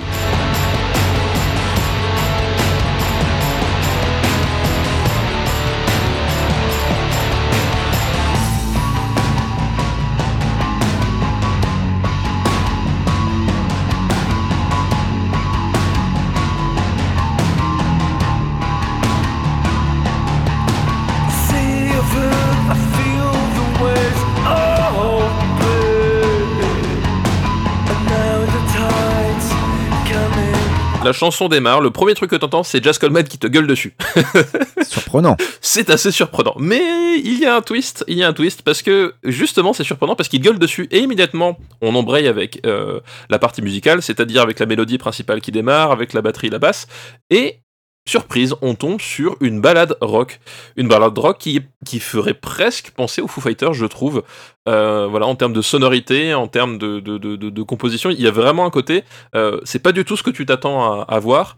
Euh, et puis d'un seul coup, la chanson démarre comme ça, puis on a une basse qui, qui arrive et qui va prendre cette fois-ci toute la place, vraiment très très mise en avant, et une basse qui sonne vraiment années 80. Euh, le groove d'ailleurs qui- qu'il est en train de jouer rappelle énormément, je trouve, euh, 80s. Euh, alors, est-ce un clin d'œil volontaire? Alors, je ne sais pas si c'est volontaire, mais en tout cas, c'est vrai que ça rappelle 80s. Et puis, euh, pas mal de titres de Joy Division, oui, puisque c'est la, c'est la basse qui est à l'honneur, mais avec un rythme vraiment lent et reposant, et avec, avec des chœurs qui scandent le refrain. C'est un morceau de stade. C'est Oui, un morceau oui. qui marque une, une coupure super franche avec tout ce qu'on a entendu jusqu'ici, avec une batterie en retrait qui se contente de soutenir le riff. Euh, Il y a même du tambourin dans le refrain. Et vraiment, bah, c'est un morceau qui malheureusement n'est plus joué en concert alors que c'est vraiment un morceau de stade. Je, je ne comprends pas.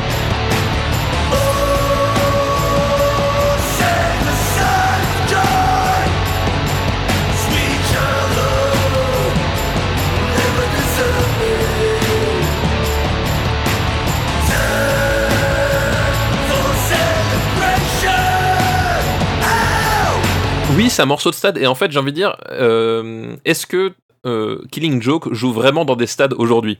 C'est ça la question. Alors, ils jouent, ils jouent dans des stades quand ils font la première partie de Toul. Hein, ça, oui, je te le cache oui, bah voilà, c'est ça, c'est effectivement. Effectivement, c'est vrai que quand tu joues en première partie de Tool, euh, mais je pense que quand ils font leur tournée à eux, à mon avis, c'est des salles Oui. un peu plus petites. Et, euh, Oui, quand ils sont tête d'affiche, euh, ils font certainement pas les stades. ouais. Voilà, à mon avis, je pense que c'est pour ça. Mais c'est vrai qu'il voilà, il y a un côté balade rock de, tu l'as dit, de, de stade.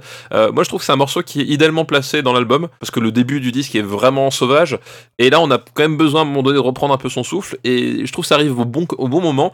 Et ça arrive d'autant plus au bon moment qu'on est juste après euh, Loose. Donc, comme on l'a- dit, c'est vraiment une chanson cocotte minute, tout en tension. Et pour moi, c'est comme si d'un seul coup, justement, ce qui se passait dans Loose Cannon, toute cette tension, eh ben, il y avait un lâcher prise. C'est-à-dire que on, on a réussi quelque part à, euh, à pas que ça explose. Tu vois ce que je veux dire? Il y a vraiment cette sensation-là. Ouais. Euh, je trouve que l'enchaînement fonctionne vraiment très très très très bien. Euh, et ça permet de, de- de vraiment mettre la chanson en valeur en fait aussi, qui, euh, qui le mérite parce que je trouve que c'est une, chanson qui est vraiment chouette en fait. Ouais. Alors sache que selon, selon setlist.fm, notre partenaire statistique de live, C'est vrai. euh, elle n'a jamais été jouée en concert. Jamais, Je ne ouais. Comprends pas. c'est fou, hein. incompréhensible. Ouais, c'est peut-être que parce qu'il nous manque des données, hein, évidemment, mais, euh, mais sur cette liste, t'as quand même des trucs qui datent des années 90, donc euh, bah, écoute, je ne comprends pas. Ouais, ouais, c'est vrai que c'est fou que ce morceau-là n'ait jamais été joué en concert. C'est fou. Et en, en plus, enfin, pour moi perso, euh, c'est un morceau qui m'est resté en tête. Je crois que euh, le- quand j'ai écouté l'album à sa sortie, de tous les morceaux, c'est celui-là qui m'a fait la plus forte impression parce que c'est celui que je chantonnais pendant plusieurs jours par la suite. Alors que curieusement, c'est pour le coup le morceau le moins représentatif de l'album, mais c'est peut-être pour ça, peut-être parce qu'il tranche que c'est lui qui, qui m'est resté en tête. C'est même pas un morceau représentatif du groupe parce que les paroles sont optimistes. C'est un truc qui n'arrive mais jamais avec Killing Joke. Donc vraiment, ce, ce morceau est une aberration, mais une aberration que j'aime vraiment, vraiment beaucoup. Ouais, effectivement, non mais il y a, il y a vraiment un truc qui fonctionne très très bien, un- je trouve que c'est une super chanson, mais peut-être aussi c'est pour ça qu'il a joué pas en live, parce que euh, peut-être au fond, il a peut-être que Jazz Coleman avait besoin d'écrire ce morceau-là pour lui à un moment donné, pour pas péter un Mm. plomb, mais je pense que peut-être qu'il, comme il voulait mettre en- aussi, remettre en, en- en avant le côté euh, on est turbo vénère, euh, rassurez-vous, on va tout casser, euh, est-ce qu'à un moment donné ça cassait pas le trip en concert, je sais pas, tu vois, voilà. Peut-être qu'ils se disent que le public est pas venu pour ça, je sais pas. Peut- ouais, Euh, peut-être qu'effectivement ils se disent que les, les gens sont pas venus pour ça, peut-être qu'ils sont pas dans le mood. euh, voilà, ça, ça dépend effectivement. Enfin, quand tu fais tes, tournées, tes concerts, euh, tu as un, certain état d'esprit qui va à un moment donné orienter, décider euh, de tes de tes setlists. Alors peut-être justement voilà, ils il voulaient peut-être éviter les malentendus aussi. Je sais pas, Ouais, je sais pas trop pourquoi. Mais c'est vrai que c'est vraiment dommage qu'elle soit pas jouée parce que je trouve aussi que c'est vraiment un super morceau. Euh, et on enchaîne tout de suite avec le huitième titre qui s'appelle Sing Red.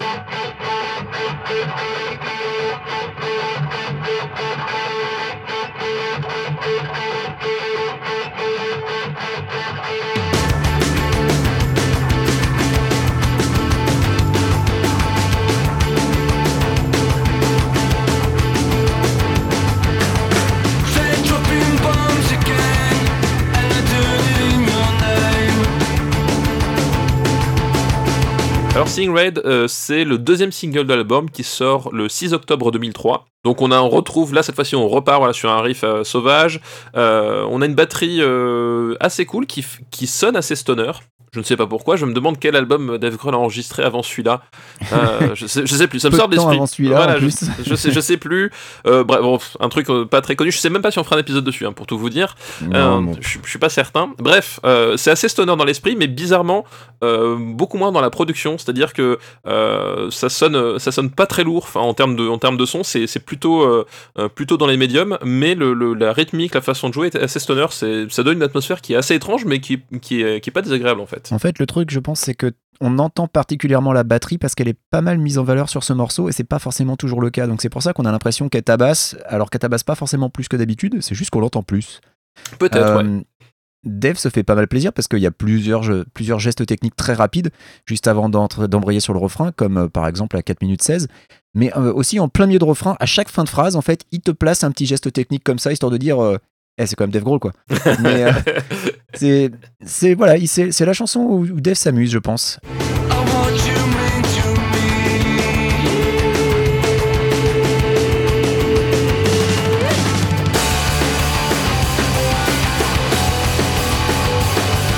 Euh, alors que pour le coup, c'est une chanson qui parle pas du tout d'un sujet euh, drôle, hein, puisque ça parle encore de la guerre en Irak.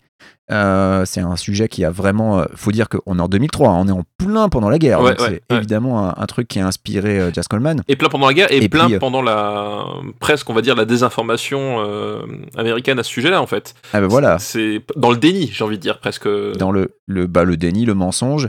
Et puis ça, ça parle particulièrement du, du Royaume-Uni complètement inféodé aux USA, puisque, on le rappelle pour les plus jeunes, à l'époque, le Premier ministre anglais c'était Tony Blair, qui était censé être. Bah, c'était pas un conservateur, c'était euh, c'était l'inverse, c'était un travailliste. Et il était, euh, caricaturé comme étant le, le clébard de Bush, hein, le, le gentil toutou qui faisait tout ce que les Américains lui disaient de faire. Donc j'imagine que ça a dû un peu fâcher Jazz Coleman à l'époque, oui. Oui, je pense qu'effectivement, euh, c'est le genre de truc qui a pas dû passer. Euh, après, voilà, c'est une chanson sur laquelle j'ai bizarrement pas de, de choses à, à dire particulières. C'est-à-dire que je l'ai- voilà, je, je l'aime bien, mais, mais sans plus. Donc euh, voilà, je le trouve moins marquante que ben, qu'un qu'un Loose Cannon en tant que voilà en tant que single, c'était évident.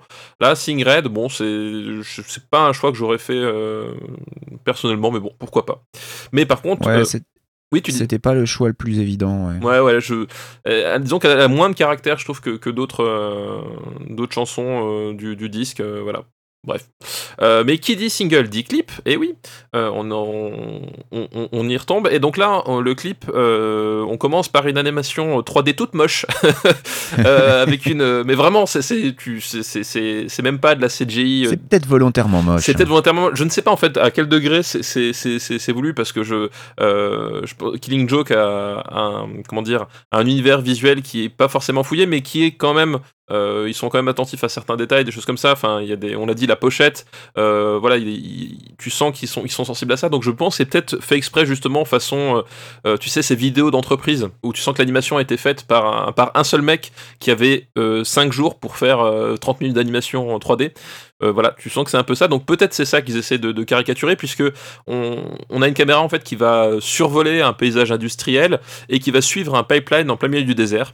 Et, euh, jusqu'à arriver, voilà, tu, tu navigues le pipeline. Alors t'as des, t'as des puits de pétrole, t'as des, t'as des T'as des paysages avec des, des collines, des choses comme ça. Puis à un moment donné, t'arrives à un, endroit et au milieu du désert, qu'est-ce qui se passe? Eh bien, il y a Jazz Coleman qui va surgir. euh, façon euh, façon kaiju t'imagines kaiju Coleman bah c'est un peu ça euh, sur un fond rouge rouge sang cette fois-ci c'est même pas un rouge carmin ou quoi que ce soit non c'est rouge sang voilà il y a aucune ambiguïté Euh, et il va tout balayer euh, d'une vague d'énergie euh, voilà quand je dis tout balayer c'est à dire que tu vas voir les pétales qui vont qui vont se valdinguer tu, tu vois le pipeline qui s'arrache etc Bah, c'est Sangoku. hein, voilà, il y a un côté Sangoku, donc ambiance pas très très pas très très la rigolade non plus, hein, du coup. Et le clip se termine dans une sorte de chaos où tu vas voir Jess Coleman sur ce fond rouge avec beaucoup de plans serrés, avec un avec un visage très torturé qui est notamment euh, dû à la, lumière, qui est à nouveau lumière qui vient du, dessus, donc qui, qui va finalement euh, faire que le bas du visage est très peu visible.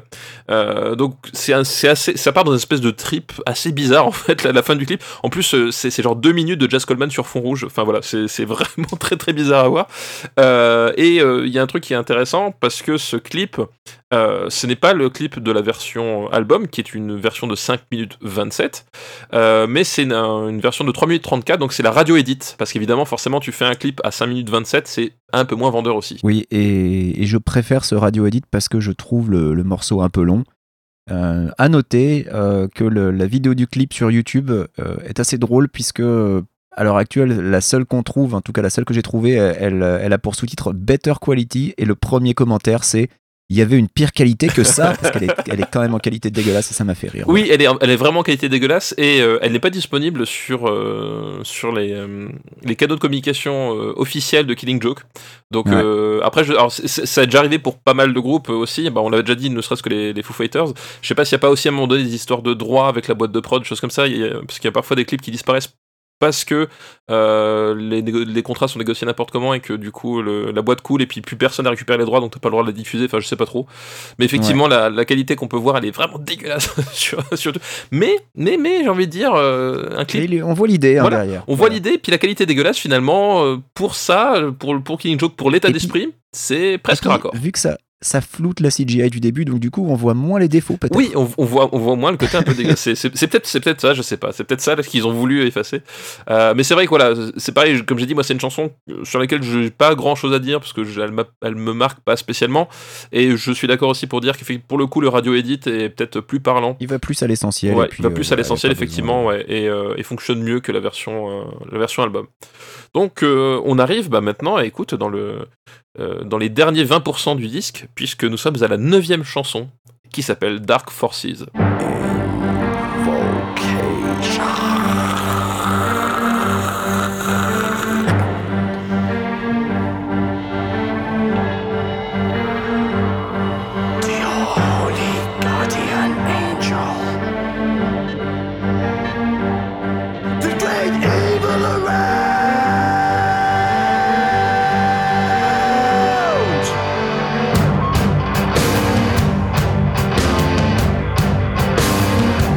Dark Forces, c'est une chanson qui débute sur euh, du synthé, remise en avant du, synthé, euh, et sur un chant. Alors, dans le conducteur, j'ai mis des guillemets, j'espère que vous les avez entendus. On Euh, a fait des gros R guillemets autour de chant. J'ai fait des gros guillemets autour de chant. Euh, un chant, voilà, qui, euh, qui tient plus finalement du bruitage de film d'horreur que de la voix humaine. C'est vraiment très perturbant, mais évidemment, encore une fois, c'est le but, hein, c'est- l'idée. Mais voilà, ça, ça pose tout de suite une atmosphère qui, qui est un peu bizarre.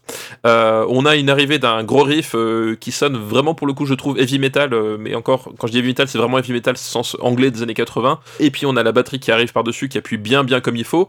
Euh, Il y a une ambiance en fait qui finit par s'installer dans ce, dans ce morceau, qui est assez cool, je trouve, très, très glauque, très lugubre, euh, très déliquescente. Il y a, y a un truc, euh, voilà, presque. T'as l'impression parfois que c'est presque du, une sorte de, de, fantasme de Lovecraft euh, façon années 80. Enfin, il y a vraiment un truc, voilà, je trouve comme ça très, très cinématographique quelque part, euh, qui s'installe dans ce morceau, euh, qui, euh, qui, qui va, qui va, un morceau qui va prendre son temps, voilà, qui, par exemple, on a le refrain qui met deux minutes à arriver et qui va vraiment essayer de, de plonger dans ces espèces d'atmosphère un peu, un peu chelou, quoi. Oui, et, et Jazz Coleman qui grommelle façon invocation satanique aussi, ça joue. Hein. Euh, T'as vraiment l'impression qu'il est sur le point de, de- de faire sortir Satan des enfers. Euh, pourtant, les- le reste des paroles n'est pas vraiment goth, puisque bah, c'est une sorte de melting pot de toutes les marottes de Coleman, à- de Coleman à l'époque. puisque bah, ça reparle d'impérialisme US, ça parle de capitalisme, puis euh, comme on l'a dit juste avant, vu que les Anglais étaient cul et chemise avec les ricains en Irak, c'est un peu normal que Coleman ça allait, ça travailler autant. Oui, ça les travaille autant, effectivement. Et je pense, voilà, peut-être que l'atmosphère, euh, on l'a dit, satanique, film d'horreur, euh, est là, non pas pour appuyer les paroles, mais pour appuyer finalement ce qu'il a envie de, dire, de décrire, finalement, ce- cette relation et cet impérialisme euh, qui, qui ne tient pas beaucoup en amour, je pense qu'on peut le dire. Hein c'est- Je, pense que c'est un communiste, ça crève les yeux. je pense qu'effectivement, c'est un communiste. Euh, là aussi, Dark Forces, c'est une chanson qui n'a jamais été jouée en live. Et je trouve que c'est dommage parce que je pense qu'avec euh, une, une orchestration qui suit, peut-être un peu, justement pour appuyer ce- cette atmosphère euh, un peu cinématographique, un peu particulière, ça pourrait faire un super morceau de concert, notamment à caler en milieu de cette liste quand tout le monde est un peu crevé, que tu as un peu besoin de reprendre ton, ton souffle. Il y avait vraiment, un il y avait, je trouve qu'il y avait vraiment un truc à, jouer en live euh, et ils l'ont jamais fait. C'est dommage parce que moi j'aurais vraiment été curieux de découvrir ce, ce- ce- cette chanson en, live quoi. Alors je suis complètement d'accord, et surtout que faire scander le get up, wake up au public,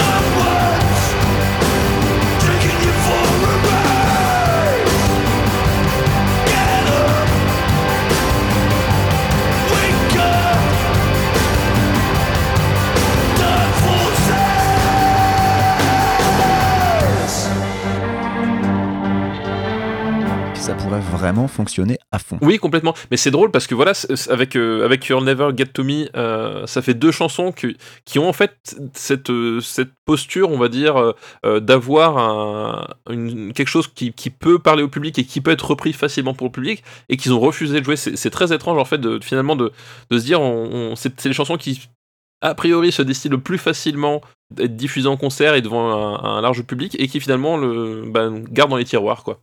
C'est assez étrange euh, comme, euh, comme approche. Euh, voilà, donc encore une fois, on n'a pas les raisons. On- nous ne sommes pas dans la tête de Jazz Coleman et j'ai envie de te dire tant mieux. Euh, quelque part. Parce que ça doit pas être super beau à voir. Parce que je pense qu'effectivement, euh, s'il y a un truc qu'on peut dire, c'est que tu t'ennuies pas, à mon avis, hein, euh, mais c'est que tu ressors pas forcément indemne de- d'un tel voyage. Euh, mais oui, c'est vrai que c'est voilà, moi c'est mon petit regret sur ce disque-là. En fait, c'est finalement que ces deux chansons-là n'ont jamais été jouées en live et c'est les deux que j'aurais vraiment voulu entendre en live, quoi, tu vois. Bref. Mm. C'est ainsi, je, ne dicte pas les règles, Euh, mais par contre, ce que je peux vous dire, c'est qu'on arrive à la dixième et dernière chanson de cet album, et cette chanson a un titre à nouveau euh, plein de rigolade et de bons sentiments qui s'appelle The House That Pain Built.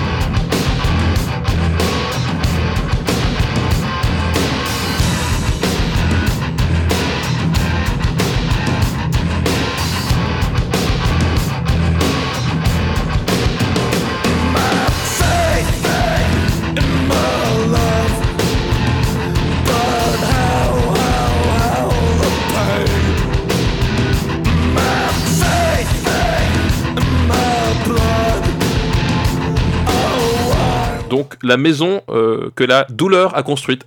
Et oui, euh, on en est là. Euh, donc on repart toujours sur, sur une guitare acérée, assez caractéristique. Enfin vraiment le, le son de, cet album qui, qui s'inscrit dans le son Killing Joke. hein, on reconnaît le son Killing Joke, mais qui je trouve encore là est encore plus plus affûté que, d'habitude. Il y a vraiment un, côté cathartique qui, ressort à chaque fois qu'une note de guitare saturée euh, part. Ça fonctionne vraiment très très bien. Euh, c'est un morceau, c'est le morceau de clôture de l'album. C'est un morceau que je trouve vraiment cool, euh, personnellement. Euh, on a un refrain bien vénère et, surtout, il y a un truc que j'aime beaucoup, c'est qu'il y a le refrain bien vénère et il y a un post-refrain un peu plus aéré en termes de, mélodie et de jeu de, batterie, mais qui est toujours dans ces tons lugubres, dans- toujours dans ces tons désespérés, sombres. Euh, j'aime beaucoup justement ce contraste de, faire le, refrain vénère un peu, un peu typique, presque caricatural, puis d'un seul coup qui est en fait assez court et qui ensuite va enchaîner non pas sur un, sur un pont ou un couplet, mais qui va enchaîner sur un post-refrain.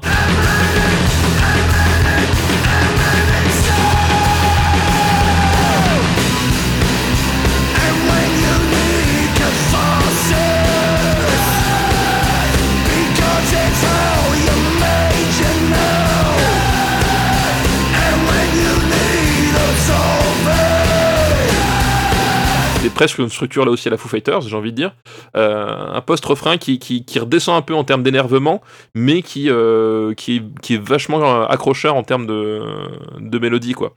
Et, et quand je parlais de pont, il y a des ponts vocaux dans, ce, dans cette chanson, et les ponts vocaux, en fait, ce sont des, des notes tenues pendant très longtemps à la voix par Jazz Coleman, et quand Jazz Coleman tend une note pendant plusieurs secondes, ça, ça fait une sorte de son grave, profond, qui, qui est presque une sorte de déchirement, tu sais jamais trop comment ça va s'arrêter, tu sais jamais trop... Ah, c'est guttural, vraiment. vraiment guttural, tu sais jamais trop euh, si sa voix va tenir jusqu'à la fin de la chanson aussi. Euh, et ça, ça pose une ambiance vraiment, euh, vraiment très très cool.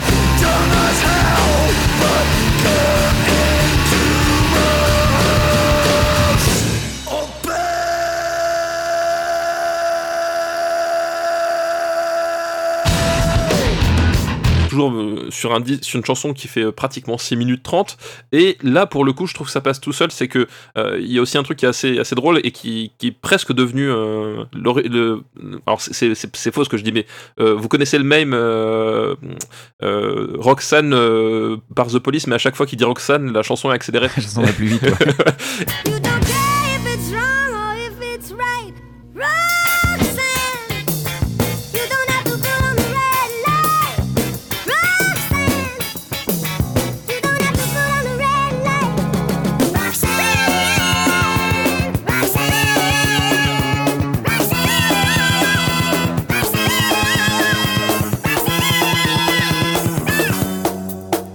Et, là, c'est un peu ça dans le sens où chaque couplet est de plus en plus court.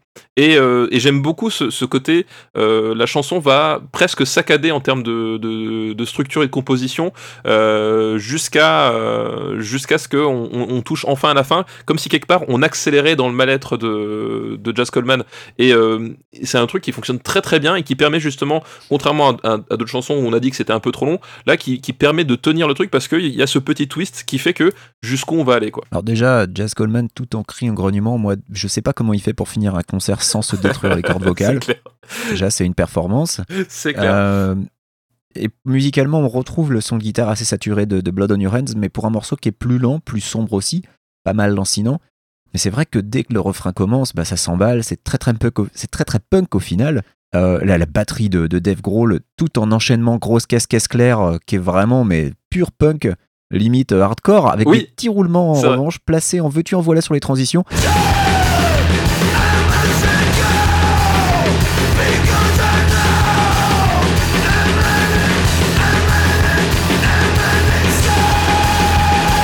Parce que quand même, il y a eu du chemin parcouru depuis Mission Impossible. hein. Le pépère, il a, il a pris en, il a pris en XP, si tu veux, il a, il a monté 15 niveaux. Mais, mais oui, c'est c'est vraiment un morceau qui est, qui est super intéressant. Et, euh, et en guise de conclusion, je, je pense que c'est vraiment un, très bon choix. Ouais, c'est- un très très bon choix, effectivement, je trouve aussi. Ça permet vraiment de. euh, à la fois de retomber sur ses pieds, puisque finalement, on, est, on reste dans les mêmes atmosphères qui étaient plantées, euh, pardon, sur euh, The Death and Resur- Resurrection Show. Et à la fois, on, on a un peu changé parce qu'on est effectivement, tu l'as dit, sur quelque chose de moins brutal. Euh, qui a parfois des, des, des, des, accélérations folles, tu l'as dit, le, le jeu, le jeu de batterie qui, qui est clairement euh, Dave Grohl qui, qui se retombe, replonge dans ses années hardcore, hein, c'est évident.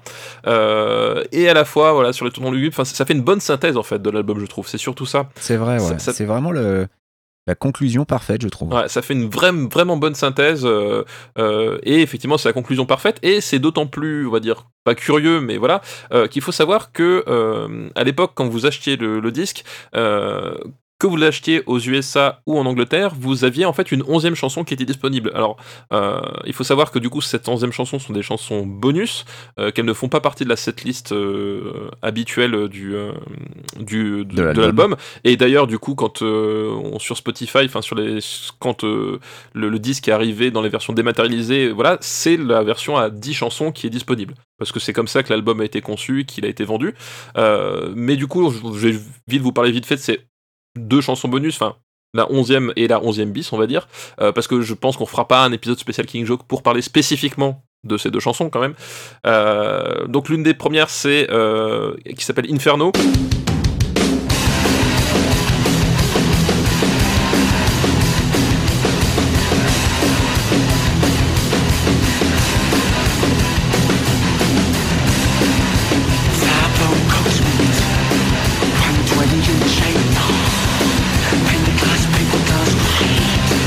Euh, donc on a un, riff en, en- en- vraiment en boucle, c'est-à-dire que c'est vraiment une idée d'avoir un truc assez euh, entêtant qui arrive et qui va taper beaucoup plus dans les, dans aigus que, sur le reste du disque. Voilà, là encore on retombe un peu sur un son heavy metal des années 80. Euh, par contre, voilà, le, punk revient très vite dans, dans les couplets. À la deuxième minute, on a un chouette break basse batterie quelque chose qu'ils font pas forcément sur le reste, euh, reste du disque, c'est assez, à part.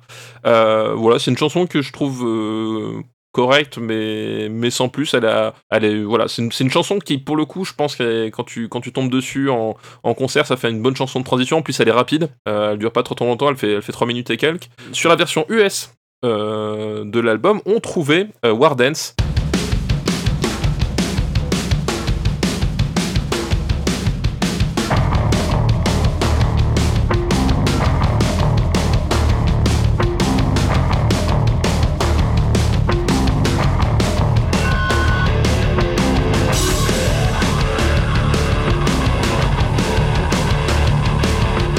Donc War Dance qui du coup euh, est une relecture euh, euh, d'une chanson de Killing Joke qui s'appelle aussi War Dance euh, et qui était présent sur l'album Killing Joke. Voilà. Alors faut suivre, hein, mais euh, globalement il y a deux albums avec le même nom qui ont là deux chansons avec le même nom. Et donc c'est voilà, c'est la relecture de, de War Dance. Euh, donc batterie très tribale. euh, on a une ref- on a un refrain avec plusieurs voix et tu sens voilà que c'est un c'est, là pour le coup c'est un refrain qui est fait pour être repris par la foule parce que on est vraiment dans la, plus pure tradition punk, ça sonne presque comme les Clash en fait, Euh, mais avec un son euh, satu- sursaturé comme c'est le faire Killing Joke, mais vraiment en termes de, de chant et de la, façon de chanter, ça ressemble au Clash, euh, ce qui est un compliment de ma part évidemment. Et ça ne loue pas parce que War Dance en fait, depuis toujours, puisque c'est une chanson qui est à l'origine dans le premier album, c'est une chanson qui va hanter toutes les setlists de Killing Joke depuis ben, maintenant 40 ans quoi euh, qui est encore euh, très joué euh, aujourd'hui. Et ces deux chansons qui, euh, on va dire, qui, à mon sens, n'ont pas forcément leur place sur, sur l'album, mais après, quand t'achètes un disque, t'es toujours content d'avoir une chanson de plus, c'est sûr. C'est sûr. Voilà. C'est- Mais pour le coup, je- effectivement, on a dit que The House That Penn Built était une conclusion parfaite, et je réitère ce- cette conclusion, c'est que euh, pour moi cette chanson-là était vraiment parfaite et du coup avoir cette onzième chanson qui vient se rajouter derrière, ça casse un peu le, le trip de la conclusion, de la bonne conclusion d'album. Intéressez-vous plutôt en tant qu'album à la version classique, donc avec 10 chansons, euh, parce que en termes de, conclusion de disque, euh, The House That Pain Built est beaucoup plus satisfaisante et surtout euh, beaucoup plus logique, quoi aussi, tout simplement. Et moi, je t'ai laissé parler puisque sur mon disque de Killing Joke, je n'ai pas ces deux morceaux, donc je n'avais rien à dire dessus. Exactement. Et voilà, nous sommes arrivés au bout de ces 10 slash 11 chansons de euh, Killing Joke par Killing Joke, à ne pas confondre avec Killing Joke par Killing Joke. Attention, Ah, euh, pas du tout la même chose. pas du tout la même chose, rien à voir. Euh, voilà, que dire Benjamin à propos de Killing Joke? Eh ben, euh, ça défonce et vous devriez tous écouter Killing Joke.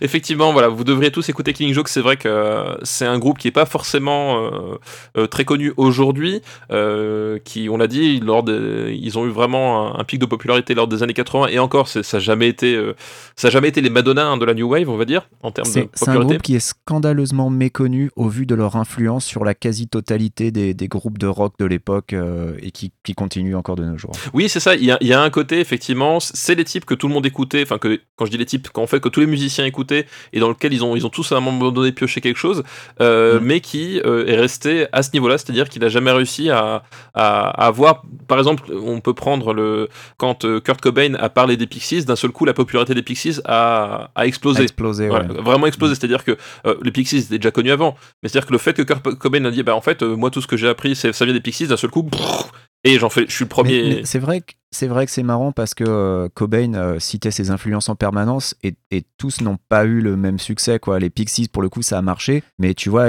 Cobain parlait de, Mudhoney ou de Meat Puppets ou euh, de, groupes comme ça ça n'avait pas forcément euh, permis pour eux d'exploser dans le mainstream, même si euh, les Meat Puppets, finalement, sont passés à la radio suite à ça. Donc, euh, Oui, oui, non mais c'est vrai. Après, après, effectivement, tu peux pas tout maîtriser. Et je pense que, bah, tu parlais de Madonna, euh, les Pixies, c'est un de mes groupes préférés de, de tous les temps. Les Pixies, les Pixies, forcément, ça passe beaucoup mieux auprès du grand public que Madonna, qui est quand même un groupe avec des atmosphères musicales très très particulières. hein. C'est Tout à fait, ouais. Ben, Madonna, c'est un- c'est un peu les vrais pères fondateurs du grunge au final, même si c'est euh, c'est- c'est d'autres groupes qui ont popularisé le genre, mais... euh,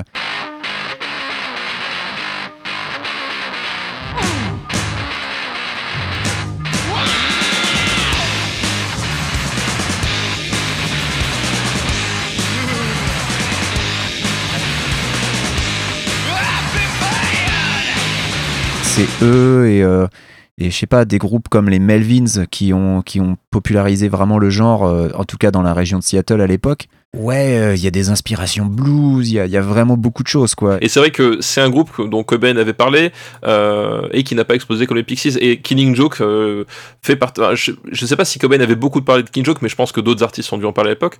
Mais ils sont un peu toujours restés dans l'ombre finalement des, des groupes qu'ils ont influencés et qui sont devenus beaucoup plus célèbres qu'eux. Quoi. Voilà, parce qu'ils ont influencé, donc évidemment Nirvana, on l'a dit, les Foo Fighters, mais, mais ils ont été l'inspiration de groupes comme, comme Jane's Addiction, comme Faith No More, comme, bah, on l'a dit, Nine Inch Nails, Tool, Soundgarden, Metallica. Marilyn Manson doit énormément à Killing Ah bah Joke. oui, oui, c'est sûr. ouais. Voilà, il y, a- il y a tout un tas de, de- de groupes comme ça qui, qui doivent euh, quasiment leur existence à Killing Joke. Et, ce qui est intéressant, je trouve, avec Killing Joke, c'est que c'est un, un groupe qui peut qui joue ce qu'on pourrait appeler de la musique pour goth, alors que eux-mêmes, bon, à part Jazz Coleman qui est vraiment particulier, ils ont pas des têtes de goth. hein. Enfin, je- moi, il y, a un- il y a un des membres de Joke que j'adore, c'est euh, Kevin Walker, c'est genre Jordy Walker, hein, euh, comme on l'appelle. C'est un type euh, qui, en concert avec une clope au bec, qui donne l'impression de vraiment n'avoir rien à foutre. et, et quand il joue, il est, il, il est dans une posture vraiment genre, bon, bah, il est là avec sa guitare et puis il fait ses trucs. Mais quand t'entends les sons qu'il sort, il sort des sons monstrueux en donnant l'impression de faire zéro effort et de juste balader sa main tranquillou avec son médiator. Il est, il est incroyable. Si vous pouvez voir des vidéos de, de Killing Joke, vous allez directement voir de qui je parle. C'est ce mec avec sa clope au bec qui donne l'impression de juste assurer la rythmique euh, d'un concert d'Enrico Macias. C'est incroyable. Et le gars te sort des sons complètement monstrueux. Donc, euh, donc voilà, je pense qu'il il faut vraiment les voir sur scène parce que euh, ils n'ont pas forcément du tout la dégaine à laquelle tu t'attends quand tu écoutes leur musique. Ouais, ouais, c'est euh, c'est vrai que moi, c'est un groupe que j'ai jamais vu sur scène et, euh, et, et je, et je regrette de ne les- jamais les avoir vus. Et, une fois de plus, une fois de plus, je suis extrêmement jaloux du fait que à Los Angeles, il y a beaucoup plus de concerts qu'au fin fond de ma Savoie et je ne comprends absolument pas pourquoi. Voilà. Je, ouais, je comprends pas trop pourquoi. bon, bref, conclusion, euh, Killing Joke, ça déchire, et je pense que Benjamin, euh, tu as trouvé le meilleur mot de la fin à propos de, cet album et de ce groupe, et je vais te laisser finalement le mot de la fin, et moi je vous dis au revoir et merci. Mais le mot de la fin, il est de Dave, évidemment, puisque après l'avoir enregistré, euh, il, il déclarera de cet album Je suis biaisé, évidemment, mais je pense que c'est un des meilleurs albums de l'histoire du Killing Joke. J'écoute ces chansons et je me dis Waouh, je parie que quelqu'un qui aime les superstars actuels du néo-metal comme Linkin Park pourrait aimer cet album. Puis j'ai réfléchi une minute et là je me dis Oh bon sang, si tous les mômes qui écoutent Linkin Park achetaient un album de Killing Joke, le monde serait putain terrifiant. Et je pense que c'est très bien résumé. Killing Joke, ça défonce, mais ça fait un peu peur quand même.